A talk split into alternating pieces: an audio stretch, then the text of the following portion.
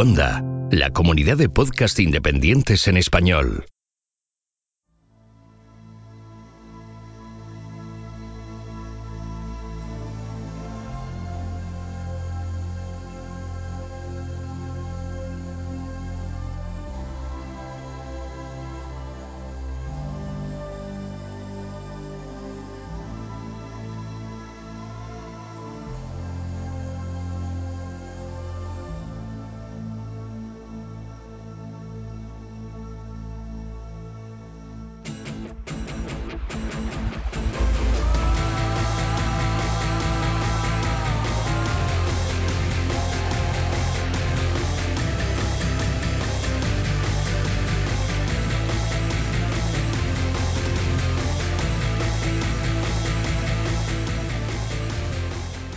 Esto es Istocast, no es Esparta, pero casi. No es Berlín, no es Jena, no es Eilau, no es Konigrad y tampoco es Tannenberg. Pero de todos sitios vamos a hablar porque vamos a hablar de Prusia y su particular forma de hacer la guerra. Para hablar de este tema tenemos aquí a Hugo, arroba Hugo A. Canete en Twitter y miembro del de, eh, grupo de estudios de historia militar, gem.es. ¿Qué tal, Hugo? Muy buenas noches y Sierra España, Goyo. Pues nada, ¿qué estamos? De vuelta. Aquí casi cierra, cierra Prusia. Sierra Prusia. Sierra Brandenburgo. Sí, la verdad es que, mm, joder, a mí lo de Prusia no me deja de admirar, ¿no? Eh, a ver, la forma de hacer la guerra no es con, con casco de pincho, ¿no? El Pickelhaube este. No, es otra forma. Hablamos de otras cosas, pero pero a mí desde que hicimos el de Federico el Grande, el, capítulo ese, no me deja de mirar cómo un pues un reino tan pequeñito pues termina haciendo lo que termina haciendo, ¿no? Y formando, liderando la, la formación de una nación como Alemania, ¿no? Pues eh, a la fuerza Orcan, ¿qué dice? Sí, sí. En fin. Bueno, estamos preparados, ¿no? Hugo. Vamos allá. Sí, estamos preparados. Todo este, eh, o sea, mm, la razón de, que vayamos a hablar de esto es, eh, pues, que va a publicarse en castellano un libro eh, de Robert Sitino y, pues, que habla de este modo alemán de hacer la guerra, ¿no? Y, y bueno, pues, Hugo, mm, cuéntanos de este libro que, que acaba de salir. Bueno, pues Robert Citino, yo creo que ya lo conocemos de otras ocasiones, es un autor norteamericano, gran un profesor, gran especialista en historia militar, yo diría que de los mejores del mundo, y es sobre todo un experto en, la guerra alemana. Él, tiene una trilogía de libros sobre la Segunda Guerra Mundial, desde la, la, muerte de la Wehrmacht, la Wehrmacht se retira, el tercero, hasta el final de la guerra, que todavía no se ha publicado en español, y entonces él desarrolla una teoría que es absolutamente original suya y de la que, y de la que está bastante orgulloso porque la incluye en su currículum como autor de la misma, es que ha sido capaz de trazar desde los orígenes de Prusia una serie de características que se repiten una y otra vez en el modo de hacer la guerra alemán, pues desde prácticamente desde final de la guerra de los 30 años hasta, hasta la Segunda Guerra Mundial. Yo no, me he traído, a, decirlo, ¿no? La segunda parte del título, porque es que esta era, vamos, me quedo un poco con la boca abierta. Sí, sí. De hecho, él publica antes que este libro, porque también es un teórico de la guerra a nivel operacional, y entonces eh, publicó primero el, libro que se llama De la Blitzkrieg a Tormenta del Desierto, eh, la evolución de la guerra a nivel operacional, que también publicó Salamina, y que eh, pues es un compendio de cómo ha evolucionado la guerra pues desde la Blitzkrieg a lo largo del de la segunda mitad del siglo XX con la, guerra de Corea, la guerra de Vietnam, las operaciones aeromóviles, la guerra israelí donde recuperan otra vez la Blitzkrieg, etcétera, ¿no? Bueno, pues decide que como empieza en el periodo de entreguerra, pues tiene que hacer otro libro donde hile esa teoría que él tiene en mente y que esta vez vaya hacia atrás. Y entonces surge un segundo libro que aunque está publicado después que, de la Blitzkrieg a Tormenta del Desierto, en realidad debe leerse primero, que va desde los orígenes de Prusia hasta Barbarroja, en 1941, y donde se explica o él trata de trazar cuáles son esos elementos comunes que definen el modo prusiano de hacer la guerra, que es el modo alemán de hacer la guerra.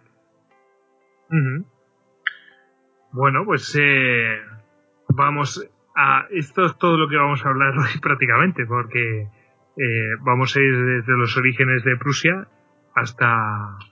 Nos vamos a ir a la guerra, pues digamos, la, la, forma de hacer la guerra que has puesto aquí en el guion 3.0. Ya veremos qué es eso. ¿Te parece? vale. ok. Bueno, y también contamos con Tony, arroba Lord en Twitter. ¿Qué tal, Tony?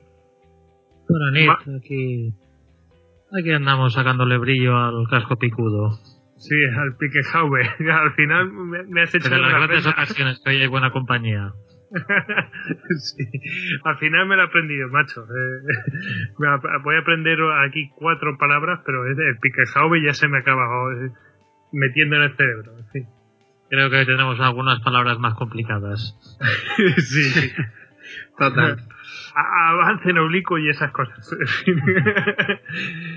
Em, bueno, ya sabéis que, em, bueno, el que les habla, eh, me llamo Gojix, arroba Gojix barra bajas al duero, y a todos nosotros nos podéis encontrar en las redes sociales, en Twitter, Facebook, Google Plus, Pinterest, Telegram, YouTube, en fin, en nuestra propia página web, istocap.com eh, nuestro correo electrónico es info.istocast.com y en la propia web podéis dejarnos audios eh, si, queréis, ¿no? Y eh, en duckbelly.com podéis haceros con nuestras camisetas. aprovechamos para mandar saludos, como no puede ser de otra manera, ya que hablamos de Prusia, pues a los que nos escuchen desde Alemania, desde Brandenburgo, alrededor de Berlín, ¿no? y también aprovechamos para recomendar que nos escuchéis eh, si tenéis Android, bueno, si podéis hacerlo desde la app de Istocast y si no, bueno, pues desde la app de Evox, eh, tanto para Windows Phone, bueno, para todas las plataformas, ¿no? Y si no, pues siempre tendréis iTunes pues para escucharnos. Eh, si queréis apoyarnos, pues lo podéis hacer pues con los las cinco estrellas en iTunes y con los buenos comentarios, siempre los agradecemos, o los me gustas y los comentarios e, en iBox. Si queréis apoyarnos más, podéis hacerlo siendo mecenas a través de Patreon o de las suscripciones para fans en iBox. Eh, recordamos que en cualquier caso las, los programas eh, son gratuitos eh, y para los que son mecenas, bueno, pues cuentan con un audio extra al mes. Bueno, Hugo, vamos a, vamos a comenzar y tú mismo, ¿por dónde quieres empezar? Pues lo mejor de todo, empezar por el principio y de una manera original como hace Robert Cipino, que empieza el análisis con una especie de adivinanza y nos pone rápidamente en situación. Entonces, pide al lector que ponga atención al siguiente relato de una operación militar alemana. Y dice así, Salieron de los oscuros bosques, montados y en movimiento, avanzando en profundidad por el flanco y la retaguardia de su enemigo. La conmoción y la sorpresa de su repentino asalto se los llevó por delante. El avance fue tan rápido que se anticipó a todo intento de los defensores de formar una posición cohesionada. Los atacantes no solo eran más rápidos que sus oponentes, moviéndose en una columna compacta y móvil, eran también más ágiles, más flexibles y mucho más sensible a las órdenes de sus oficiales. Esta gran columna en movimiento cortó en pedazos a la desconcertada fuerza enemiga que tenía enfrente y la convirtió en fragmentos descoordinados que no pensaban en otra cosa que no fuese la huida. Se trataba de un maridaje casi perfecto entre la mejor tecnología disponible, un sistema flexible de mando y control y oficiales que entendían las posibilidades de ambos. Se trataba de la guerra en un tempo nuevo y a una mayor rapidez. Y ahora la pregunta, que nos hace Citino, ¿de dónde proviene esta escena? ¿A qué nos suena? ¿Es una descripción de la campaña de Tannenberg de 1914? ¿Quizá una impresionante victoria de los blindados alemanes en el plan amarillo? ¿Que fue la invasión de Francia? ¿Estamos hablando de, Barbarroja? Yo, yo, creo que claramente estamos hablando de pues de las columnas de Panzer, ¿no? o algo así. Tiene toda la pinta. Sí, es un, frente que se está rompiendo, están haciendo un embolsamiento en pinza. pues, pues la verdad es que ninguna de las que hemos dicho es cierta. Todas están equivocadas. En realidad, el pasaje anterior describe una acción militar de Federico Guillermo I el Gran Elector de Brandenburgo. Se trata de una operación militar que marcó el clima de su enormemente exitosa campaña de 1678-1679 en Prusia Oriental. El enemigo derrotado era sueco, nada más y nada menos que sueco, y la fuerza montada que lanzó el devastador ataque móvil y que llevó a cabo la persecución se componía en realidad de trineos tirados por caballos. O sea que siglos antes de que nadie oyese hablar de una maniobra Panzer, hubo un gran avance con trineos, del que también ahora hablaremos después. Pues fíjate, eh, pasan los siglos, pero el concepto ahí estaba. O sea, Exactamente. Lo, lo, único que han hecho es replicarlo y cambiar la tecnología, porque cuando dice lo de la tecnología, con la última tecnología disponible y tal, claro, yo creo que lo, lo, lo, estaba diciendo. Dice, ahí claro, tenemos los puntos cero. Claro, ahí claro. está, lo, que hay en cada momento, ¿no? Claro. ahí está. Buah, qué grande. Muy buena la adivinanza y, y, la verdad es que es buen pie para, para lo que se va a venir ahora. ¿Verdad? Sí, eh, claro. Claro, lo que aquí habría que decir es, eh, eh, bueno, eh, ¿y de dónde sale pues esta, esta organización, esta mentalidad, esta, no sé, que, ¿qué es lo que le amalgaba? Claro, aquí de repente aparece Prusia. ¿Qué hacemos con Prusia? Claro, pues yo creo que después de hablar de Federico Guillermo, el gran elector, lo que tenemos que ponernos en situación y que es Prusia y de dónde viene Prusia. Porque Federico Guillermo el Gran Elector eh, no era en realidad prusiano, era brandeburgués, aunque sí era prusiano un poquito porque era duque de Prusia, pero en realidad el estado era Brandenburgo. Entonces, si vamos a recapitular, Citino dice que hay un modo alemán de hacer la guerra y que tiene su origen en el reino de Prusia.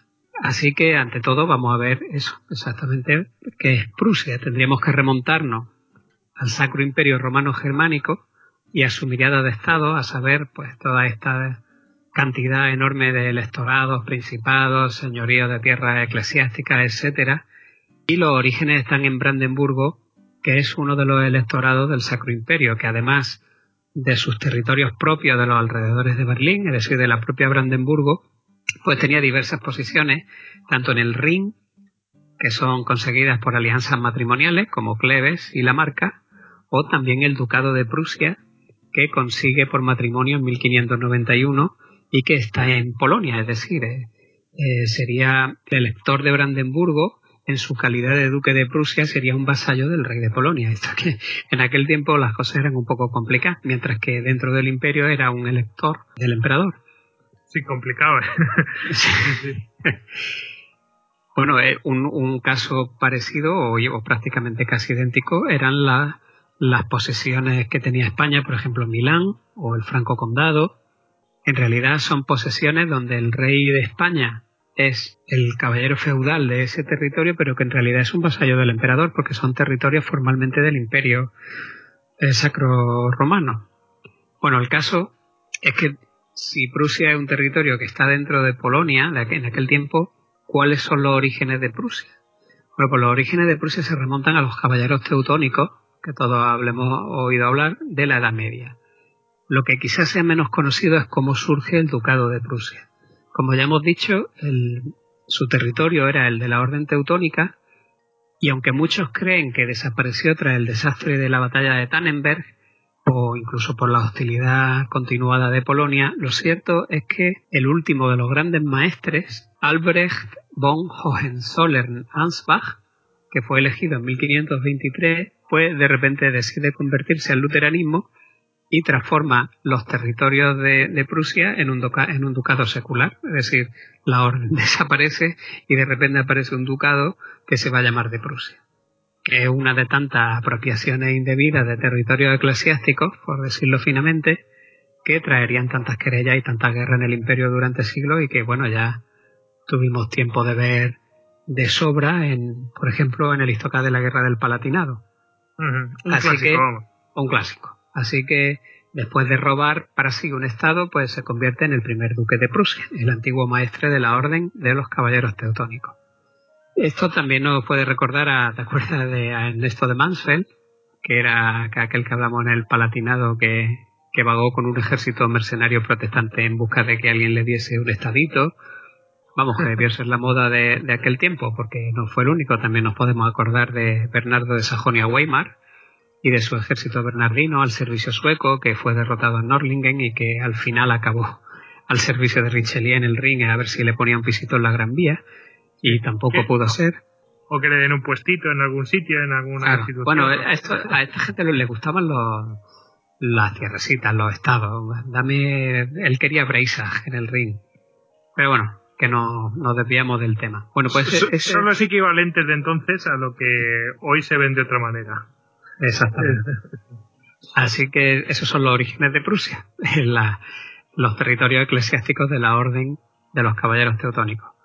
Bueno, pues el caso es que la, la posición de Brandenburgo-Prusia está en mitad de otras regiones y otros reinos que son más poderosos, por ejemplo Suecia, que era muy poderosa ya en la Guerra de los 30 años y después continuó siéndolo durante todo el siglo, Polonia, Sajonia, los territorios de Augsburgo, es decir, toda la parte del sur, Baviera, y esto pues siempre condicionó un, un delicado equilibrio político y geoestratégico para un ducado que en sí era realmente bastante pobre. Ejemplo de este delicado equilibrio es el del elector Jorge Guillermo, que era calvinista desde poco antes de 1618, porque antes habían sido luteranos, que estaba casado con una hermana de Federico V, el del Palatinado, que fue el que provocó la Guerra de los 30 años, que también era calvinista, que además tenía por cuñado a Gustavo Adolfo de Suecia, que además era duque de Prusia, que era, como hemos dicho, un ducado de la católica Polonia, que por seguridad solía ir de la mano con su vecina y luterana Sajonia, en todas las disputas de la Guerra de los 30 años y que tenía que contemporizar con los estados católicos de los Habsburgo y de Baviera. Y todo ello derivado de su posición central, es decir, como está en medio, que abajo están los católicos, las potencias católicas, y arriba están las potencias protestantes traviesas, pues claro, ellos están siempre en medio. Siempre que se escapa un guantazo, va para ellos. Entonces es una posición realmente complicada el hijo de, este Jorge Guillermo, que será Federico Guillermo, que pasará a la historia como el gran elector, bueno, pues eh, fue enviado en 1634 a las Provincias Unidas, de, decir, a Holanda, donde además de estudiar, pues tuvo la oportunidad de estar en el campamento de Federico Enrique de Nassau, donde aprendió los rudimentos de la ciencia militar moderna, el valor de la instrucción, el empleo del arma de fuego, las técnicas de mando, en otras palabras, que bebió directamente de la, de la famada escuela de Flandes, en el departamento protestante, claro. Y entendió el valor de los ejércitos profesionales con un alto nivel de adiestramiento que sirven para la doble tarea de defender tu estado tan comprometido por la propia situación que tiene, que es que estás en mitad de todos los jaleos, como para sujetar posibles eh, rebeliones internas tanto de dietas como de nobles díscolos. Así que Federico Guillermo lo que hace es que crea su ejército permanente en 1643-1644, todavía en plena guerra de los 30 años, y de modo modesto. O sea, al principio fueron 5.500 hombres y poco a poco lo iría expandiendo con los años hasta que fue una fuerza apreciable y claro, por su profesionalidad pues fue muy deseada por uno y por otro.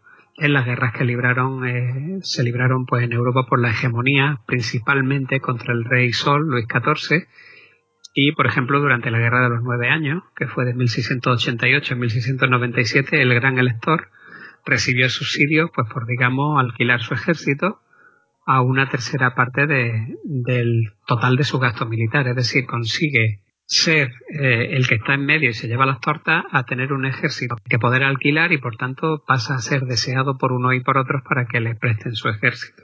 Otro hecho fundamental que va a influir en el modo prusiano de hacer la guerra es el receso de Brandeburgo, que otorga la dieta de Brandeburgo en 1653 y que le otorgaba al gran elector una enorme suma de dinero para financiar su ejército, pagadero por supuesto por la población plebeya había impuestos, y que a cambio él garantizaba a la nobleza privilegios absolutos, es decir, exención de impuestos, propiedad plena de sus tierras, porque hasta entonces el modelo feudal pues era una mera posesión, la, nuda propiedad era del rey, y pues autonomía en la gestión de sus siervos, es decir, se reconocen los siervos y el derecho a ser reconocido como los nobles, como la autoridad legal en sus propios distritos locales. Este acuerdo es el que da comienzo a este peculiar contrato social tan típico de Prusia y es exhaustivo entre el monarca y la nobleza Juncker a expensas de las demás clases.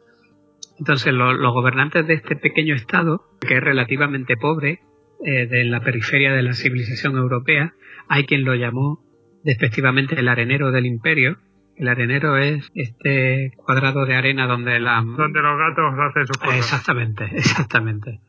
Bueno, pues los gobernantes de este pequeño estado pues se percatan pronto de que las guerras de Brandenburgo-Prusia y después de Prusia pues debían ser en lo que se eh, en alemán no sé cómo se pronunciará, pero en alemán es kurz und vives, que significa breves y enérgicas. Ya, ya desde este tiempo lo, lo, empezaron a tener claro. Prusia y más tarde Alemania se consideraba a sí mismo también en alemán Die Macht in der Mitte, es decir, la potencia en el centro de Europa. Entonces, claro, embutida en un lugar, por, por, desgracia, difícil, en el corazón del continente, rodeada de enemigos reales y potenciales, y siendo las más de las veces el tablero de ajedrez donde otros ponen en práctica su estrategia, la verdad es que no tenía ni los recursos ni los efectivos para sostener largas y prolongadas guerras de desgaste, porque no se lo podían permitir, incluso llamando a fila a todo hombre disponible o gastándose hasta el último talero de los impuestos, Prusia no podía luchar y ganar una guerra larga. Por ende, el problema militar de Prusia desde el mismo principio es encontrar un modo de librar guerras breves y contundentes que acabasen rápidamente en una victoria decisiva en el campo de batalla. O sea, un conflicto inmediato que dejase al enemigo tan débil o tan temeroso que eh, lo llevase a pensarse realizar un segundo asalto o incluso querer preferiblemente llegar a una paz. El primer ejemplo de esto ocurre en 1656 en la batalla de que, que te haga un apunte. Eh, esto que has estado comentando, a otra escala, eh, podríamos hablar de los intereses de Alemania en medio de todo y que intentar ganar la guerra, la guerra de manera rápida y porque si no, claro, eh, a una guerra de desgaste tiene la de perder.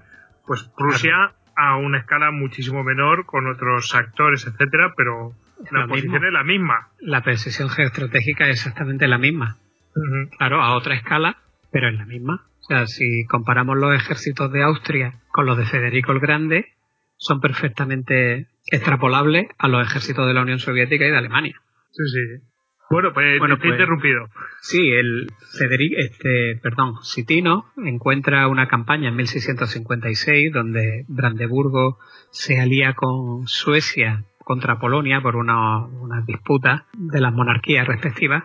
Pero lo importante es que en 1656 se produce una batalla en Varsovia, en la que se llama Primera Guerra del Norte, que además es muy poco conocida, en la que el gran elector, que va aliado con los suecos de Carlos X, derrota a los polacos o sea, un ejército brandeburgués y sueco derrota a los polacos en Varsovia con una audaz maniobra de flanco que coloca al ejército en la retaguardia de las bien atrincheradas posiciones polacas. Es decir, utiliza a los suecos para fijar el frente polaco, que están atrincherados en trincheras, el flanco polaco, el flanco de hecho, es una serie de colinas, y hacia atrás tienen el río Vístula y al otro lado está Varsovia. Entonces lo que hace el, el gran elector es dejar una fuerza que fija a los de las trincheras y mientras tanto se da la vuelta por detrás de las colinas sin que nadie lo vea y le aparece por la retaguardia. Con eso cumple dos condiciones. La primera es que es una batalla limpia. es una batalla donde no pierde, o sea, no, no, tienes que hacer un asalto frontal donde vaya a perder recursos que no te sobran. Y la segunda es una batalla decisiva, porque lo has pillado por la retaguardia y lo obliga a rendirse. O sea, se, juega la aniquilación. Eso, claro, es una derrota total. No hay, el enemigo no huye, no puede huir, no hay una batalla mañana, no, no hay manera. Este, este es un primer intento, este es el primer intento que se le ve al gran elector. Pero luego, por ejemplo, está la batalla de Ferbelín o Ferbellín, que es donde ya las propias generaciones posteriores de oficiales prusianos van a fijar el nacimiento del ejército prusiano. Esta batalla de Ferbelín tiene eh, lugar en 1675 y el contexto es el siguiente. El gran elector se halla en 1674 en Alsacia, o sea, en el Rin, luchando contra Francia, como era la costumbre de la época, y en concreto contra su general Turena, y claro, pero no solo, sino aliado pues con una alianza seguramente con todos los estados confederados alemanes del Rin, con Austria, etcétera. Bueno, pues como pasaba mucho en aquel tiempo, había mucha indecisión Y entonces el ejército coaligado se pasaba la temporada metida en su campamento, no se atrevían a salir a presentar batalla, etcétera. O sea que algo que el gran elector pues ya lo estaba sacando de los nervios, pero es que a su segundo, a, su jefe militar, que a muchos les sonará, que se llamaba Georg von der Flinger, pues todavía más, ¿no? Entonces, eh, Francia, como hiciese ya en el pasado, ya lo hemos visto esto otras veces, ante amenaza en el Rin, pues tiró de su aliado de conveniencia, que es Suecia, le soltó un, sustancioso subsidio a cambio de que invadiese Brandeburgo ahora que el ejército estaba en el Rin. Así que en la tienda del gran elector, eh, en el campamento aliado, pues saltaron todas las alarmas cuando se enteraron de que de repente Suecia estaba invadiendo Brandeburgo y los aliados no quieren saber nada del tema, siguieron allí con su diatriba y sin querer tampoco atacar, así que Federico Guillermo pues es consciente de que ni las alianzas tampoco sirven para mucho y que al final va a tener que arreglársela solo contra una gran potencia como es Suecia. Debía atravesar toda Alemania con su ejército lo antes posible al objeto de llegar a sus tierras de Brandeburgo y una vez allí intentar echar a los suecos, que en aquel tiempo estaban dirigidos por el general Carl Gustav Wrangel, que no sé si es hijo o sobrino del, del general Wrangel de la Guerra de los 30 años. La tarea no era nada fácil para los ejércitos de la época, que se van a ver lastrados por enormes trenes de bagaje, por todos los acompañantes, que prácticamente se solía estimar en tres personas por cada soldado, es decir, eh, en aquel tiempo los ejércitos se movían de manera muy lenta. Bueno, pues Der Flinger organiza el ejército en tres columnas, izquierda, centro y derecha, se libran del tren de bagaje, se libran de los acompañantes, de toda columna de suministro y los soldados reciben instrucciones de comprar provisiones por el camino y eh, reciben órdenes también de respetar los cultivos y todas las propiedades y pues, de, los lugareños que se vayan tropezando. Así, de esta manera, esas tres columnas empiezan a avanzar por Alemania a toda velocidad en el bosque de Turingia, que es una gran barrera montañosa y boscosa que hay en mitad. La infantería del centro se ve obligada a dividirse en tres columnas además, con lo cual ya tenemos a cinco columnas que están marchando a toda velocidad hacia Brandeburgo y bueno, pues esto hace que el, ejército avanzase en un frente de 120 kilómetros de anchura, lo que hizo que fuese clave la organización del mando y control de las distintas unidades. Es decir, eh, para que esto funcionase tenía que estar muy bien engrasado y estaba integrado por un servicio de mensajeros a caballo que daban novedades a diario y a veces incluso cada hora a los distintos puestos de mando. Y gracias a eso el ejército llega coordinado, hace una gran marcha, la infantería se queda un poco atrás normal, la caballería llega antes, pero bueno, así, de esa manera, hacen 18 kilómetros diarios y en apenas 12 días, pues han cubierto 250 kilómetros sin que los suecos se enteren.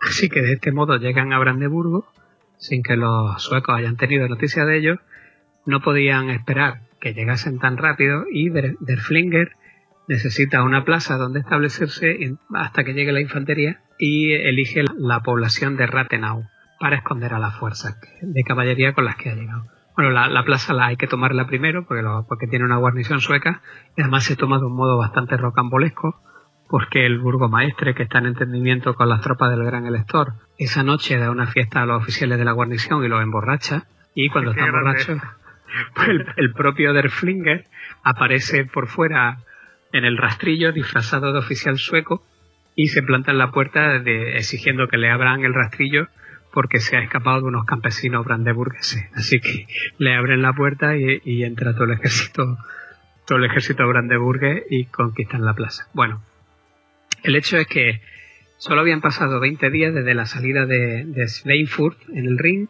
y la infantería todavía no había llegado. Pero Der Flinger decide que no hay ni un minuto que perder y que aunque la infantería no llegue, él va a tirar para adelante.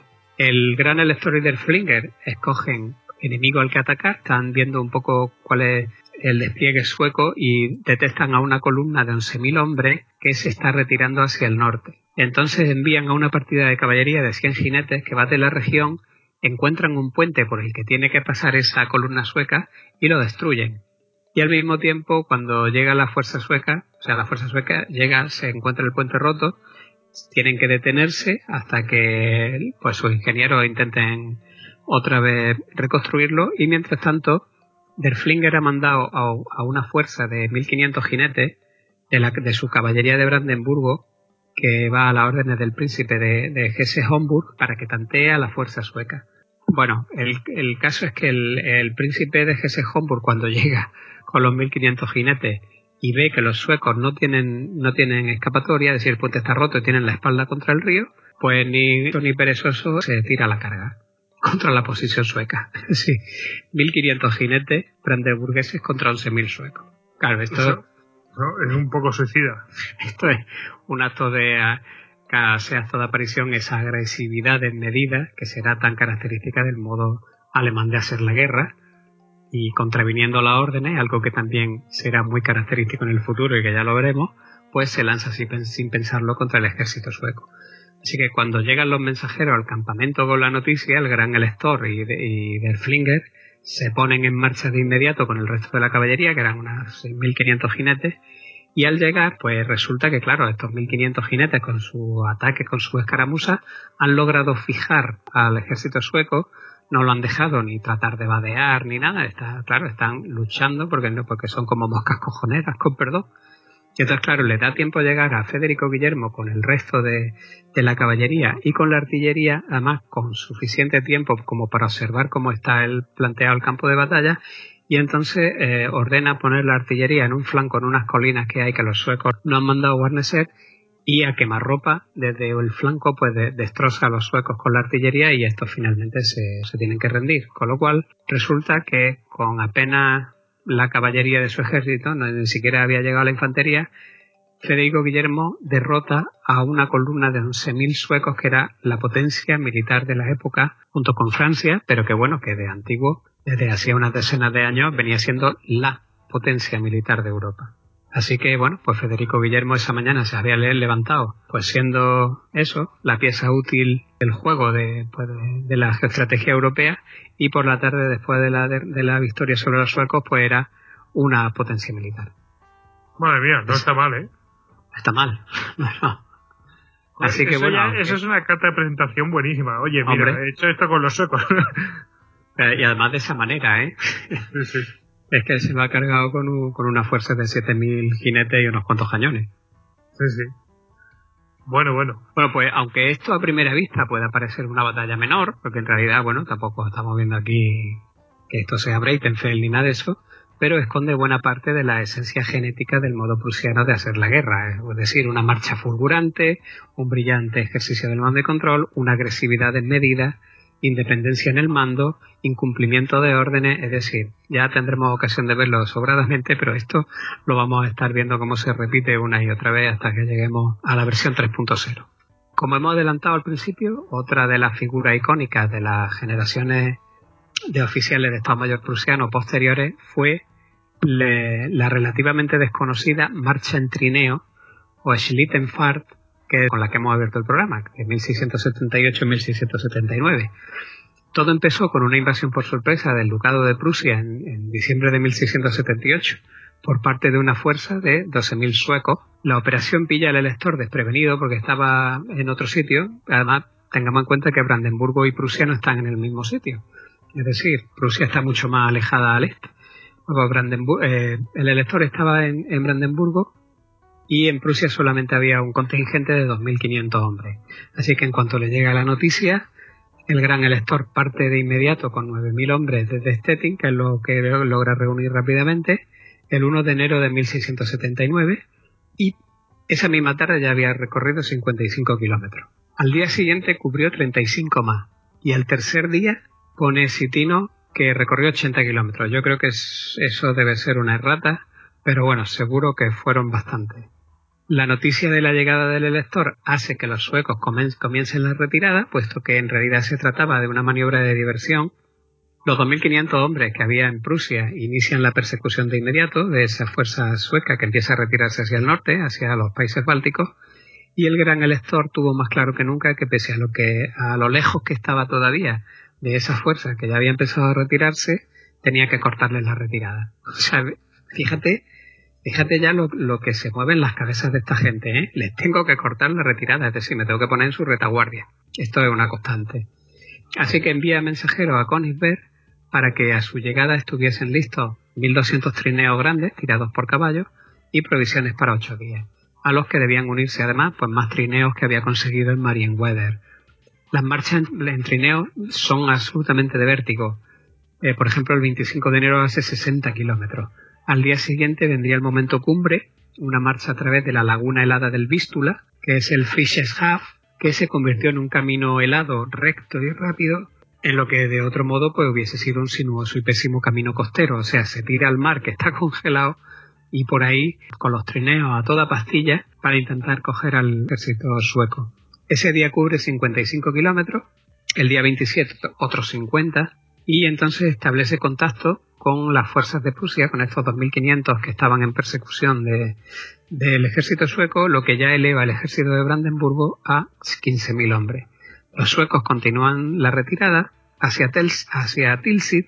Había noticias de que con 2.000 enfermos, Federico Guillermo manda por delante un cuerpo volante que, que trate de fijar a las tropas enemigas, tal, como había hecho el príncipe de Homburg en Ferbellín. La presión sobre las fuerzas enemigas era palpable. El día 30, por ejemplo, en las inmediaciones de Tilsit, el ejército sueco ya llevaba cinco días sin poder acampar y dos sin ser alimentado. Y bueno, finalmente en un golpe de suerte cambian el rumbo de la marcha, se meten hacia el interior y logran zafarse de la trampa del gran elector que venía con los trineos por, lo, por, por estas lagunas heladas en la desembocadura del, del Vístula. Pero bueno, el, caso es que de, de esos 12.000 suecos que iniciaron la invasión, solo llegan sanos a Riga unos 3.000. Madre mía. Pero no hubo grandes batallas. Lo único que hubo es una, una espectacular maniobra operacional móvil que desquicia por completo al ejército enemigo. El ejército enemigo se consume en la retirada. Además, los paralelos con la campaña de, de 1675 y de la batalla de Ferbellín también son más que sorprendentes. Es decir, una vez más, se enfrenta a una invasión de su territorio mientras estaba ocupado en otro sitio. Una vez más logró reunir una fuerza significativa y marchar a través de cientos de kilómetros hasta el territorio amenazado. Y una vez más era la potencia sueca la que había quedado mal parada. Así que bueno, la, marcha en trineo, que es una cosa muy poco conocida, fue considerada un modelo de guerra orientada a la maniobra, de improvisación y de mando audaz y agresivo, y fue estudiada por generaciones de oficiales de Estado Mayor prusiano. Por ejemplo, en 1927, un joven mayor escribió al respecto. La campaña de invierno de 1678-1679 fue un completo éxito, pero no porque se librasen victoriosas batallas. De hecho, la mayoría de los encuentros tácticos fueron o bien indecisivos o incluso completamente desfavorables. Más bien fue el efecto moral de una persecución implacable, la presión en las rutas de retirada, y en concreto la tremenda velocidad del avance brandeburgués, lo que convenció a los agotados suecos de que solo la retirada más veloz podía salvarlo de la destrucción. En los 15 días comprendidos entre el 18 de enero y el 2 de febrero, las tropas del elector cubrieron 540 kilómetros, lo que supone 36 kilómetros diarios, y todo ello a pesar de los malos caminos de la nieve y del hielo. El duro invierno fue en muchos aspectos un camarada para un comandante como el gran elector.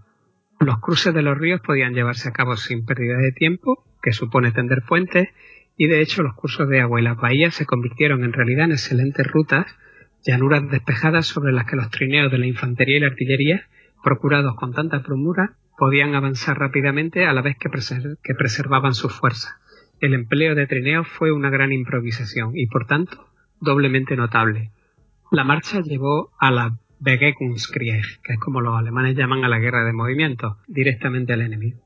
¿Sabes cómo se llamaba este joven mayor que escribía esto? La verdad es que lo desconozco. No, no, puedo caer.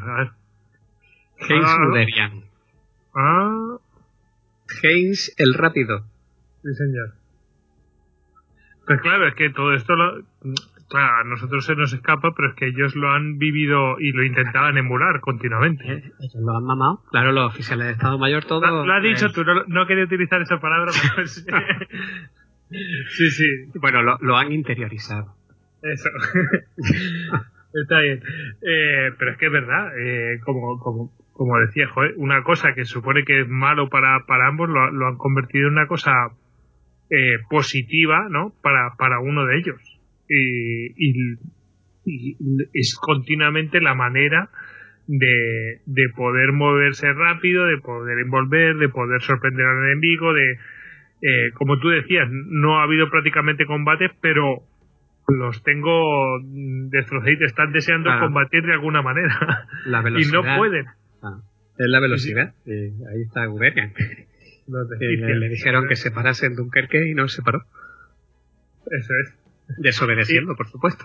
Claro, eh, hombre, y otros apagaban la radio directamente. sí, sí, sí, sí. Va, tremendo. Bueno, pues vamos con eh, Federico. Eh, Federico el Grande, ¿no? Que nosotros lo tratamos en el Listocast 63. Eh, tenemos un programa entero dedicado a él. Federico II de Prusia, el Grande. Pero vamos, Hugo, todo tuyo. Sí, bueno, ya vosotros ya lo tratasteis ahí estupendamente. No, yo solamente voy a pasar de, de refilón en las cosas que me interesan contar para ir seguir hilando el modo alemán de hacer la guerra. Desde el gran elector a Federico el Grande hay dos por ahí por medio también, pero bueno, como ya hablasteis de ello en, el programa, no nos vamos a meter si, aquí. Si, quieren mencionarlos. No, da igual, seguimos para adelante. Tampoco. El, caso es que el, con el tiempo Brandenburgo-Prusia se va a convertir en el reino de Prusia.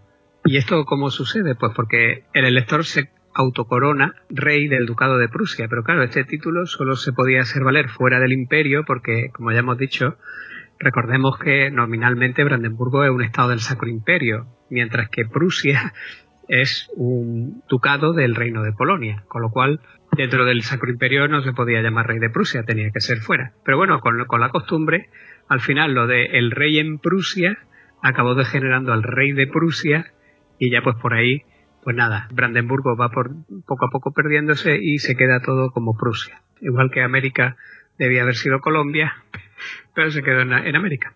El siguiente personaje que de entidad, ya hemos dicho que vamos a hablar, es Federico el Grande, rey de Prusia, del que ya hay un magnífico histocast, donde lo borda Tony. Y bueno, en el libro de Sitino trata en profundidad toda la época de Federico el Grande, con todas sus batallas, tanto los tropiezos iniciales como sus grandes batallas de la Guerra de los Siete Años, y también su aportación, por supuesto, a la creación de la doctrina militar con sus innumerables instrucciones específicas, para las distintas armas, algo que era bastante novedoso para la época, la recopilación de un cuerpo formal de, de principios, procedimientos, todo pues compartido y basado en la experiencia, y si hubiese que destilar un concepto de todo este cuerpo, pues ese sería el de la agresividad. Todo el ejército fue programado para tener un enfoque de batalla agresivo y ofensivo. empieza a fijarse el código genético, perdón, el código genético de la escuela militar prusiana.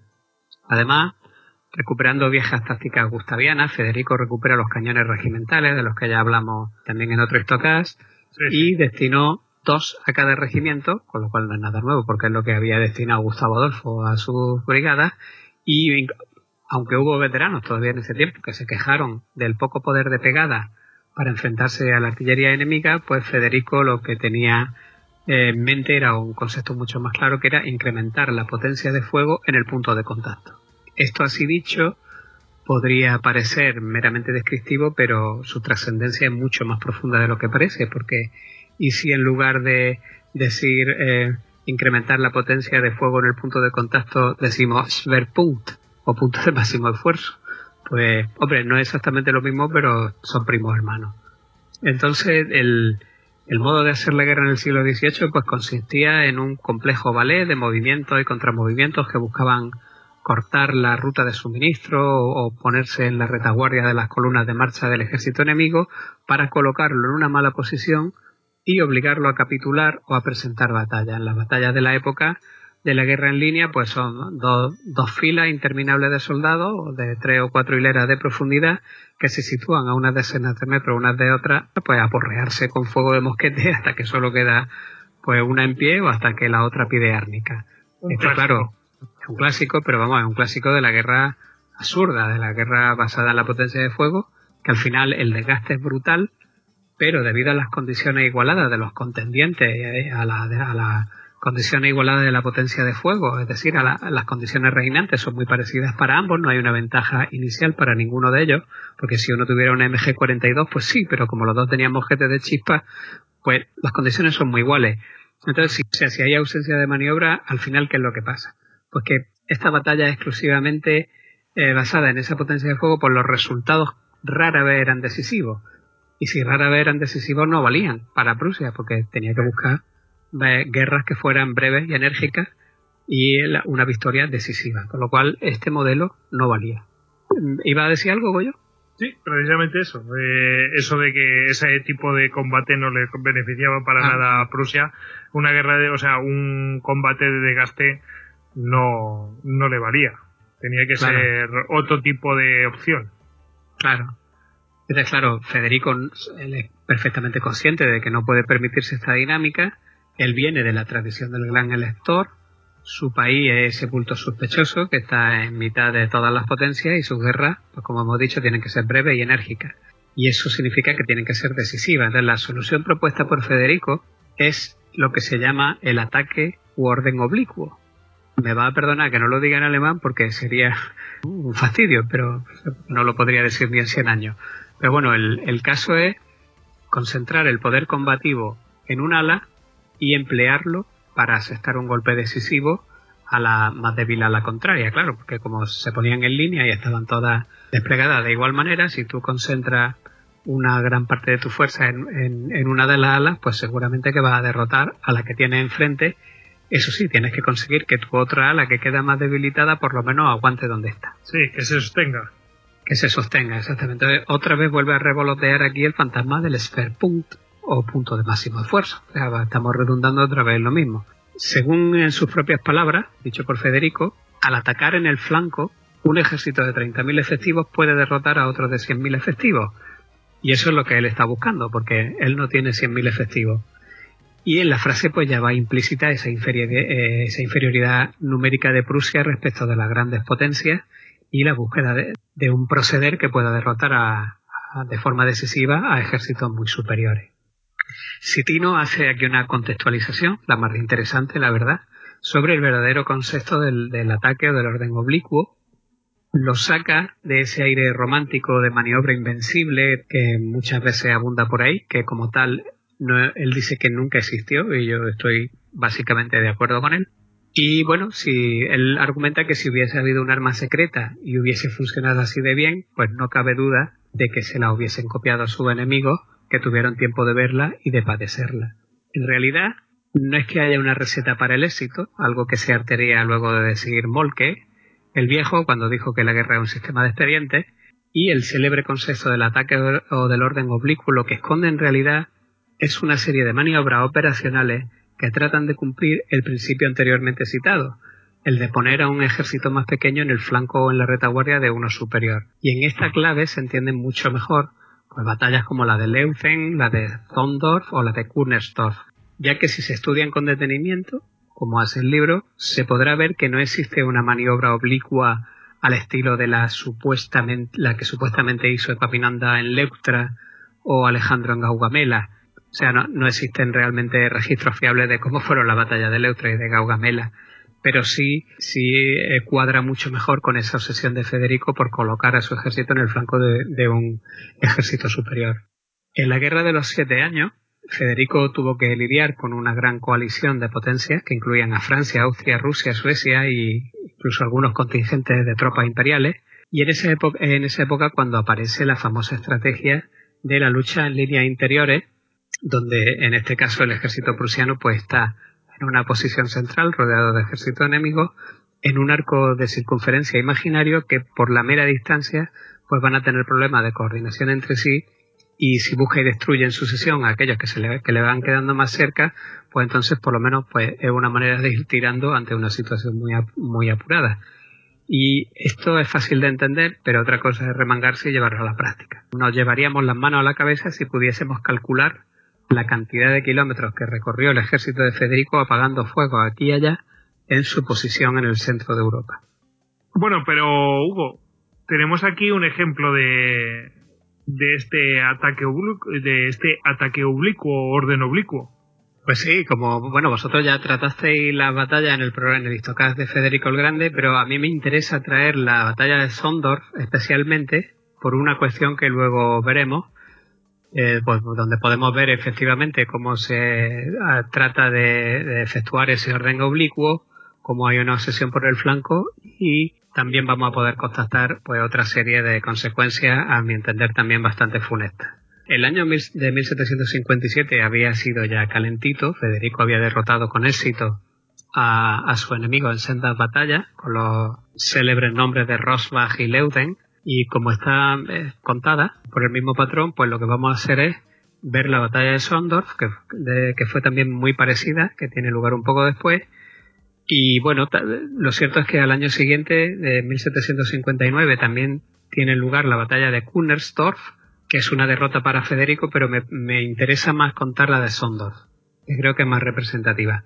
Después de que las potencias derrotadas se negasen, después de Leuden y Rosbach, a una paz negociada, de repente se presenta otro aliado en discordia, esta vez va a ser Rusia, con un ejército de 45.000 efectivos al mando del general Fermor y se planta a 80 kilómetros de Berlín, donde pone sitio a la ciudad de Kustrin. Así que al enterarse Federico, pues se vuelven a poner otra vez la mochila a hombro y otra vez a correr para arriba. Y Raudo, pues eh, recorre unos 200 kilómetros en 12 días con una fuerza de 37.000 hombres. Por las noticias que le llegaban del ejército enemigo, no parecía que estuvieran muy por la labor de maniobrar, porque permanecían incluso más estáticos de lo que solían estar los austriacos y cuando se enteraron de la llegada de Federico, los rusos, pues la verdad es que ni se inmutaron. Levantaron el sitio de Kustrin y se apresuraron a formar eh, del modo más ortodoxo para la batalla de su tiempo. Y el rey prusiano, por su parte, pues eh, está, como solía poco antes de la batalla, pues devanándose los sesos para ver de qué manera va a mover su línea para buscarles posteriormente, efectivamente, el flanco.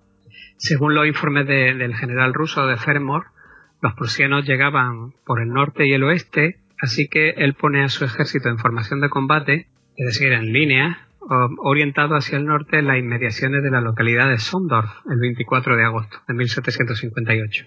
Aunque el campo de batalla parecía un terreno relativamente llano, lo cierto es que en realidad era muy accidentado, con montículos, repliegues, hondonadas, y había tres grandes barrancos con una profundidad de hasta 10 y 15 metros, que atravesaban la llanura y que corrían de eh, noroeste a sureste, que eran el Sabergrund, el Kalgengrund y el Langergrund. Esto ya lo veremos, van a, dificultar sobremanera la maniobra de las fuerzas sobre el campo de batalla y la línea rusa se halla desplegada en dos escalones. Un, está orientada hacia el norte, con el ala izquierda oeste anclada en el Sabergrund y protegida en ambos flancos por un fuerte contingente de caballería. Así que, con la flexibilidad que venía siendo ya característica, pues dicen que Federico se le ocurre el plan de batalla mientras cruzaba el Oder. Esto puede ser algo de mística, pero bueno, la realidad es que siempre se le ocurría algo poco antes de entrar en batalla. Así que cuando llegó al noroeste con el ejército formado, decide hacer una marcha forzada con la totalidad del ejército, no con un ala, con todo el ejército a la vez, hacia el sur para situarse en la retaguardia de todo el ejército ruso. O sea, nada que deba sorprendernos, un poco sí, porque hasta entonces las maniobras habían buscado el flanco, como en Leuden, pero esta vez quería plantarse con todo el ejército en la retaguardia. Así que bueno, también como en Leuden, Federico contaba con la ventaja del terreno, ya que había unas ondulaciones que supuestamente podrían ocultar la maniobra al enemigo, y con ello pues se pone mano a la obra. Justo en ese momento tiene lugar un hecho singular, que la verdad es que es bastante curioso y es muy significativo de esta obsesión prusiana que hay por la batalla decisiva en el trayecto, en este trayecto de flanqueo que van por detrás de unas colinas tratando de que no lo vean los rusos, pues en esta macromarcha de flanco se tropiezan con un, en una aldea con todo el bagaje ruso. Es decir, de haberlo tomado, pues hubieran obligado a Fermor a retirarse apresuradamente y ya está, y no hubiera habido más. Pero claro, esa no es una victoria decisiva. Eso es un bueno ya, pues hasta luego, ya si mañana, ya si eso nos vemos. Y claro, eso no es lo que estaba buscando el, el código genético de la guerra prusiana. Así que había que intentar por todos los medios aniquilar al enemigo en cada ocasión que se presentase y por tanto pues pasaron de largo del bagaje y continuaron buscándole la retaguardia a Fermor. Cuando el ejército prusiano hubo rebasado la posesión rusa, Federico, como solía ser siempre, realiza una inspección ocular desde un monte cercano y, para su desgracia, descubre que toda la maniobra ha fracasado al observar la línea rusa, pues ve que ahora está orientada hacia el sur, es decir, los, cosacos de Fermor le habían ido informando puntualmente de la posición del ejército prusiano, por lo que tras unos cuantos reportes no le cupo la menor duda al general ruso de que Federico le estaba haciendo la 480, estaba, estaba intentando flanquearlo. Así que conocedor de, del estrepitoso desastre Austria con Leuden, cuando habían tratado de reajustar corriendo el despliegue de tropas, cuando se les presentó Federico por el blanco, por el flanco izquierdo en plena batalla, pues una vez descubierto el Pasteur y, consciente también de que los soldados rusos no tenían tal adiestramiento o el suficiente como los austriacos, pues decide no arriesgar y lo que hace es que ordena que allí donde están se den la vuelta. Entonces el, ejército entero ruso lo que es, que se gira, de modo que el segundo escalón se convierte en el primero, el primero en el segundo, el flanco izquierdo en el derecho, el derecho en el izquierdo, etcétera.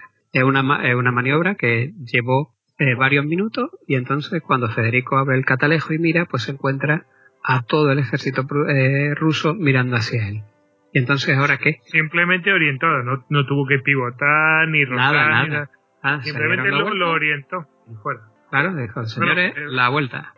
Pero claro, si, si uno cuenta con, con gente como los cosacos, con una caballería que, que, bueno, pues está informando y todo eso, pues es que es posible que te pillen. Claro, Sí, pero a sí, sí.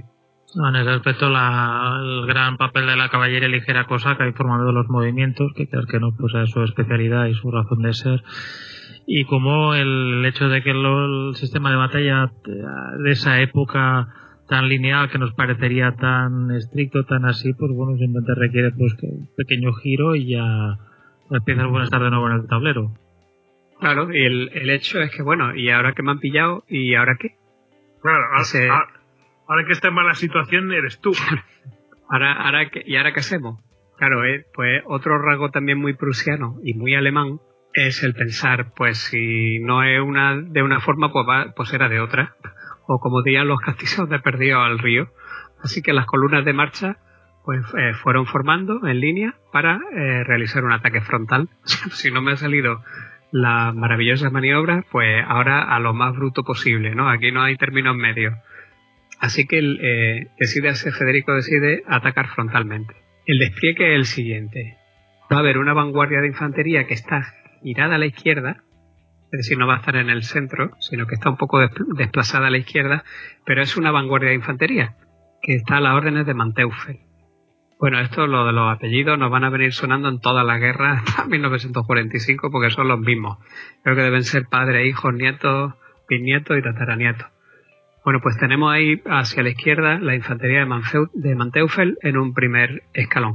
Luego viene la, la línea de infantería de verdad en el centro, que a la izquierda va a tener al general Canitz con nueve batallones y a la derecha, el centro y derecha, a la otra parte de la infantería que está a la órdenes del general Dona con 11 batallones. Detrás de ellos va a haber un segundo escalón más delgado de 10 batallones al mando del general Forcade y luego tenemos 27 escuadrones de caballería del general Schorlemer que, permanecen en el flanco derecho que está abierto, no hay nada contra que anclarlo y otros 36 batallones de caballería que están a la orden del general Seydlitz que forman el flanco o el ala izquierda de todo el ejército prusiano y que tiene una particularidad que es que está al otro lado del barranco, del Sabengrund.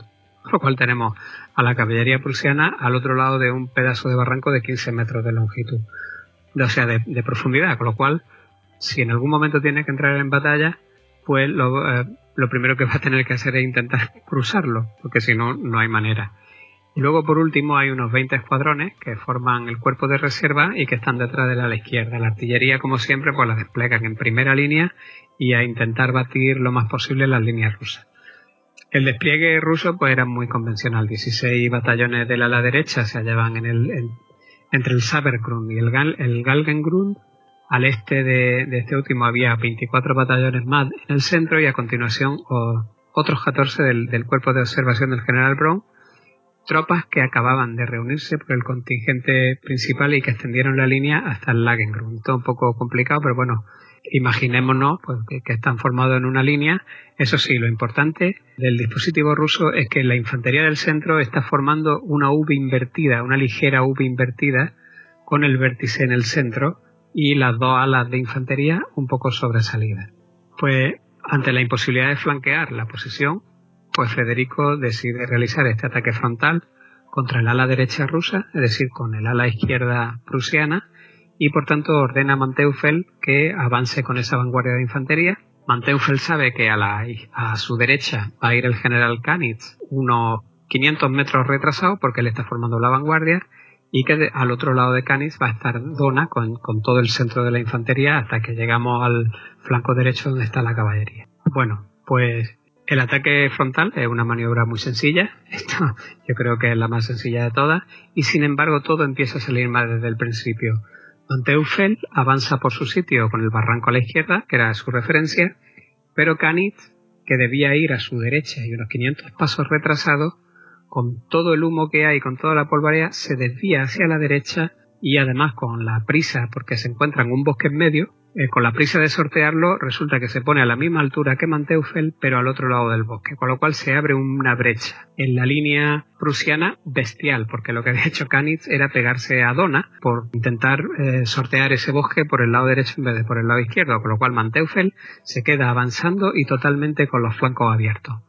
Claro, en cuanto los rusos se dan cuenta de eso, lanzan corriendo a la infantería y además lanzan corriendo a la caballería que pasa por entre los infantes rusos y carga corriendo contra Manteufel. Y bueno, pues la verdad es que está a punto de venirse todo al suelo. Además, Kanitz está avanzando, ya sale del bosque, está avanzando y se tropieza de repente con el centro de la infantería rusa, que hemos dicho que, que está formando una V invertida y por tanto se ve sometido a un fuego cruzado que es tan demoledor pues que está prácticamente a punto de desmoronarse. Entonces tenemos el centro con Kanitz desmoronándose la infantería, tenemos a Manteufel en la izquierda que no es que se desmorone, es que la infantería ya está corriendo hacia la retaguardia con la caballería rusa pisándole los talones, con cuatro regimientos completos y claro, tenemos un problema gordísimo, que toda la ala izquierda del ejército prusiano se está viniendo al suelo y la caballería de la ala izquierda, que la lleva Seilitz, que está al otro lado del barranco, no puede hacer nada. Bueno, en este punto las cosas ya están muy feas para Federico y lo que hace es que manda a esa caballería de reserva que tenía detrás, la, manda en apoyo de Manteufel, mientras Seilitz trata de encontrar un sitio por donde cruzar el barranco para intentar paliar la situación que se está dando en la izquierda.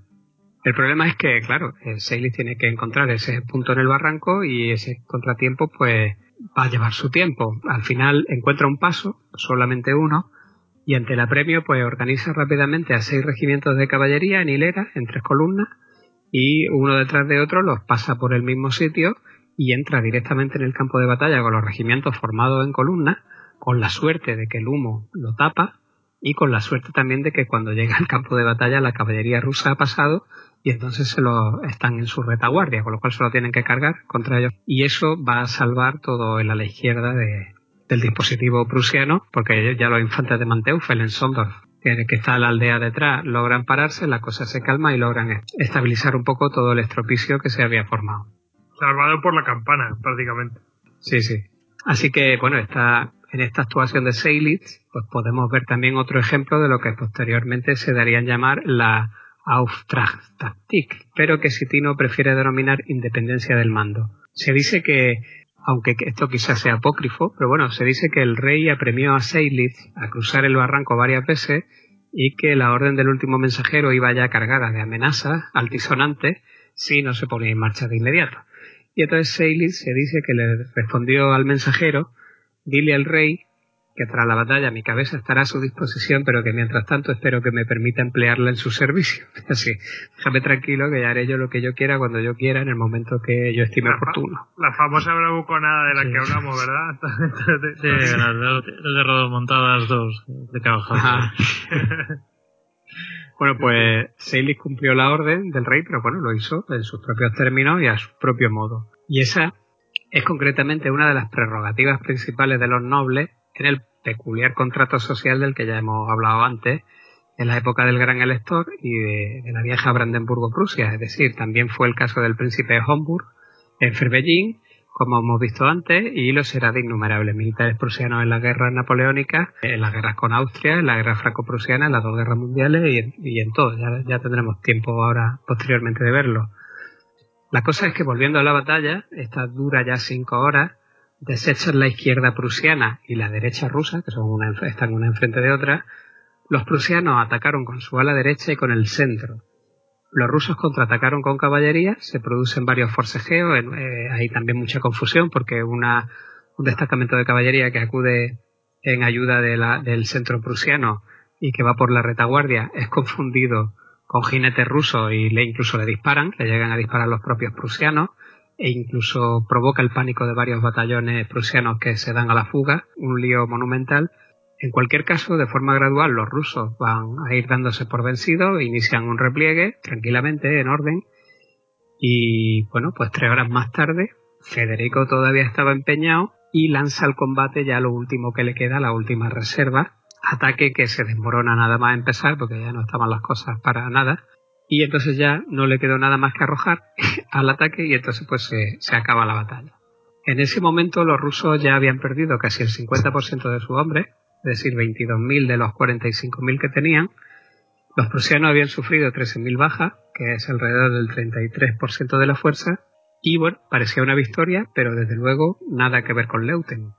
Pero el caso es que Federico había intentado hacerle a los rusos un Leudek, pero no le había salido tan bien. Sin embargo, lo verdaderamente importante de esta concesión de, de la batalla y de las anteriores es el desempeño de la guerra de movimiento Begekungskrieg, es decir, la guerra a nivel operacional, un ejército que maniobra para rodear a un oponente pasando por, a, través de paraje inhóspito o lo que sea, con el objeto de aparecer y desplegarse y aceptar un golpe bien sincronizado contra un oponente sorprendido con el pie cambiado. O sea, este, esa es la teoría, en eso consiste. Pero como ya hemos eh, comentado anteriormente, solo de esta forma podía esperar una fuerza más pequeña librar una batalla decisiva contra un oponente superior. Vale. Pero lo cierto es que todo esto está muy bien para Leuten, pero porque allí salió todo a pedir de boca. Así que la cuestión que se desprende de la batalla de Sondorf es ¿qué sucede cuando la maniobra operacional no funciona? Que es este el caso. Federico abre su catalejo, mira y dice, anda, los rusos han dado la vuelta. ¿Y ahora qué hago?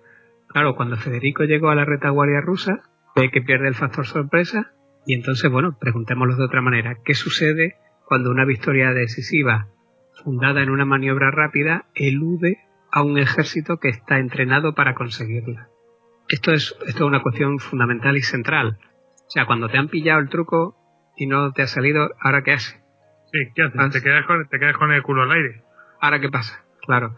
Se trata de una pregunta que reviste una gran importancia en el modo alemán posterior de hacer la guerra y la respuesta de Federico en Sondor, la verdad es que no es nada alentadora. Luchó literalmente hasta el último hombre y hasta la última granada. O sea, dejando atrás un campo empapado en sangre para luego tener la, osadía, además de afirmar, por primera vez mis tropas me han decepcionado.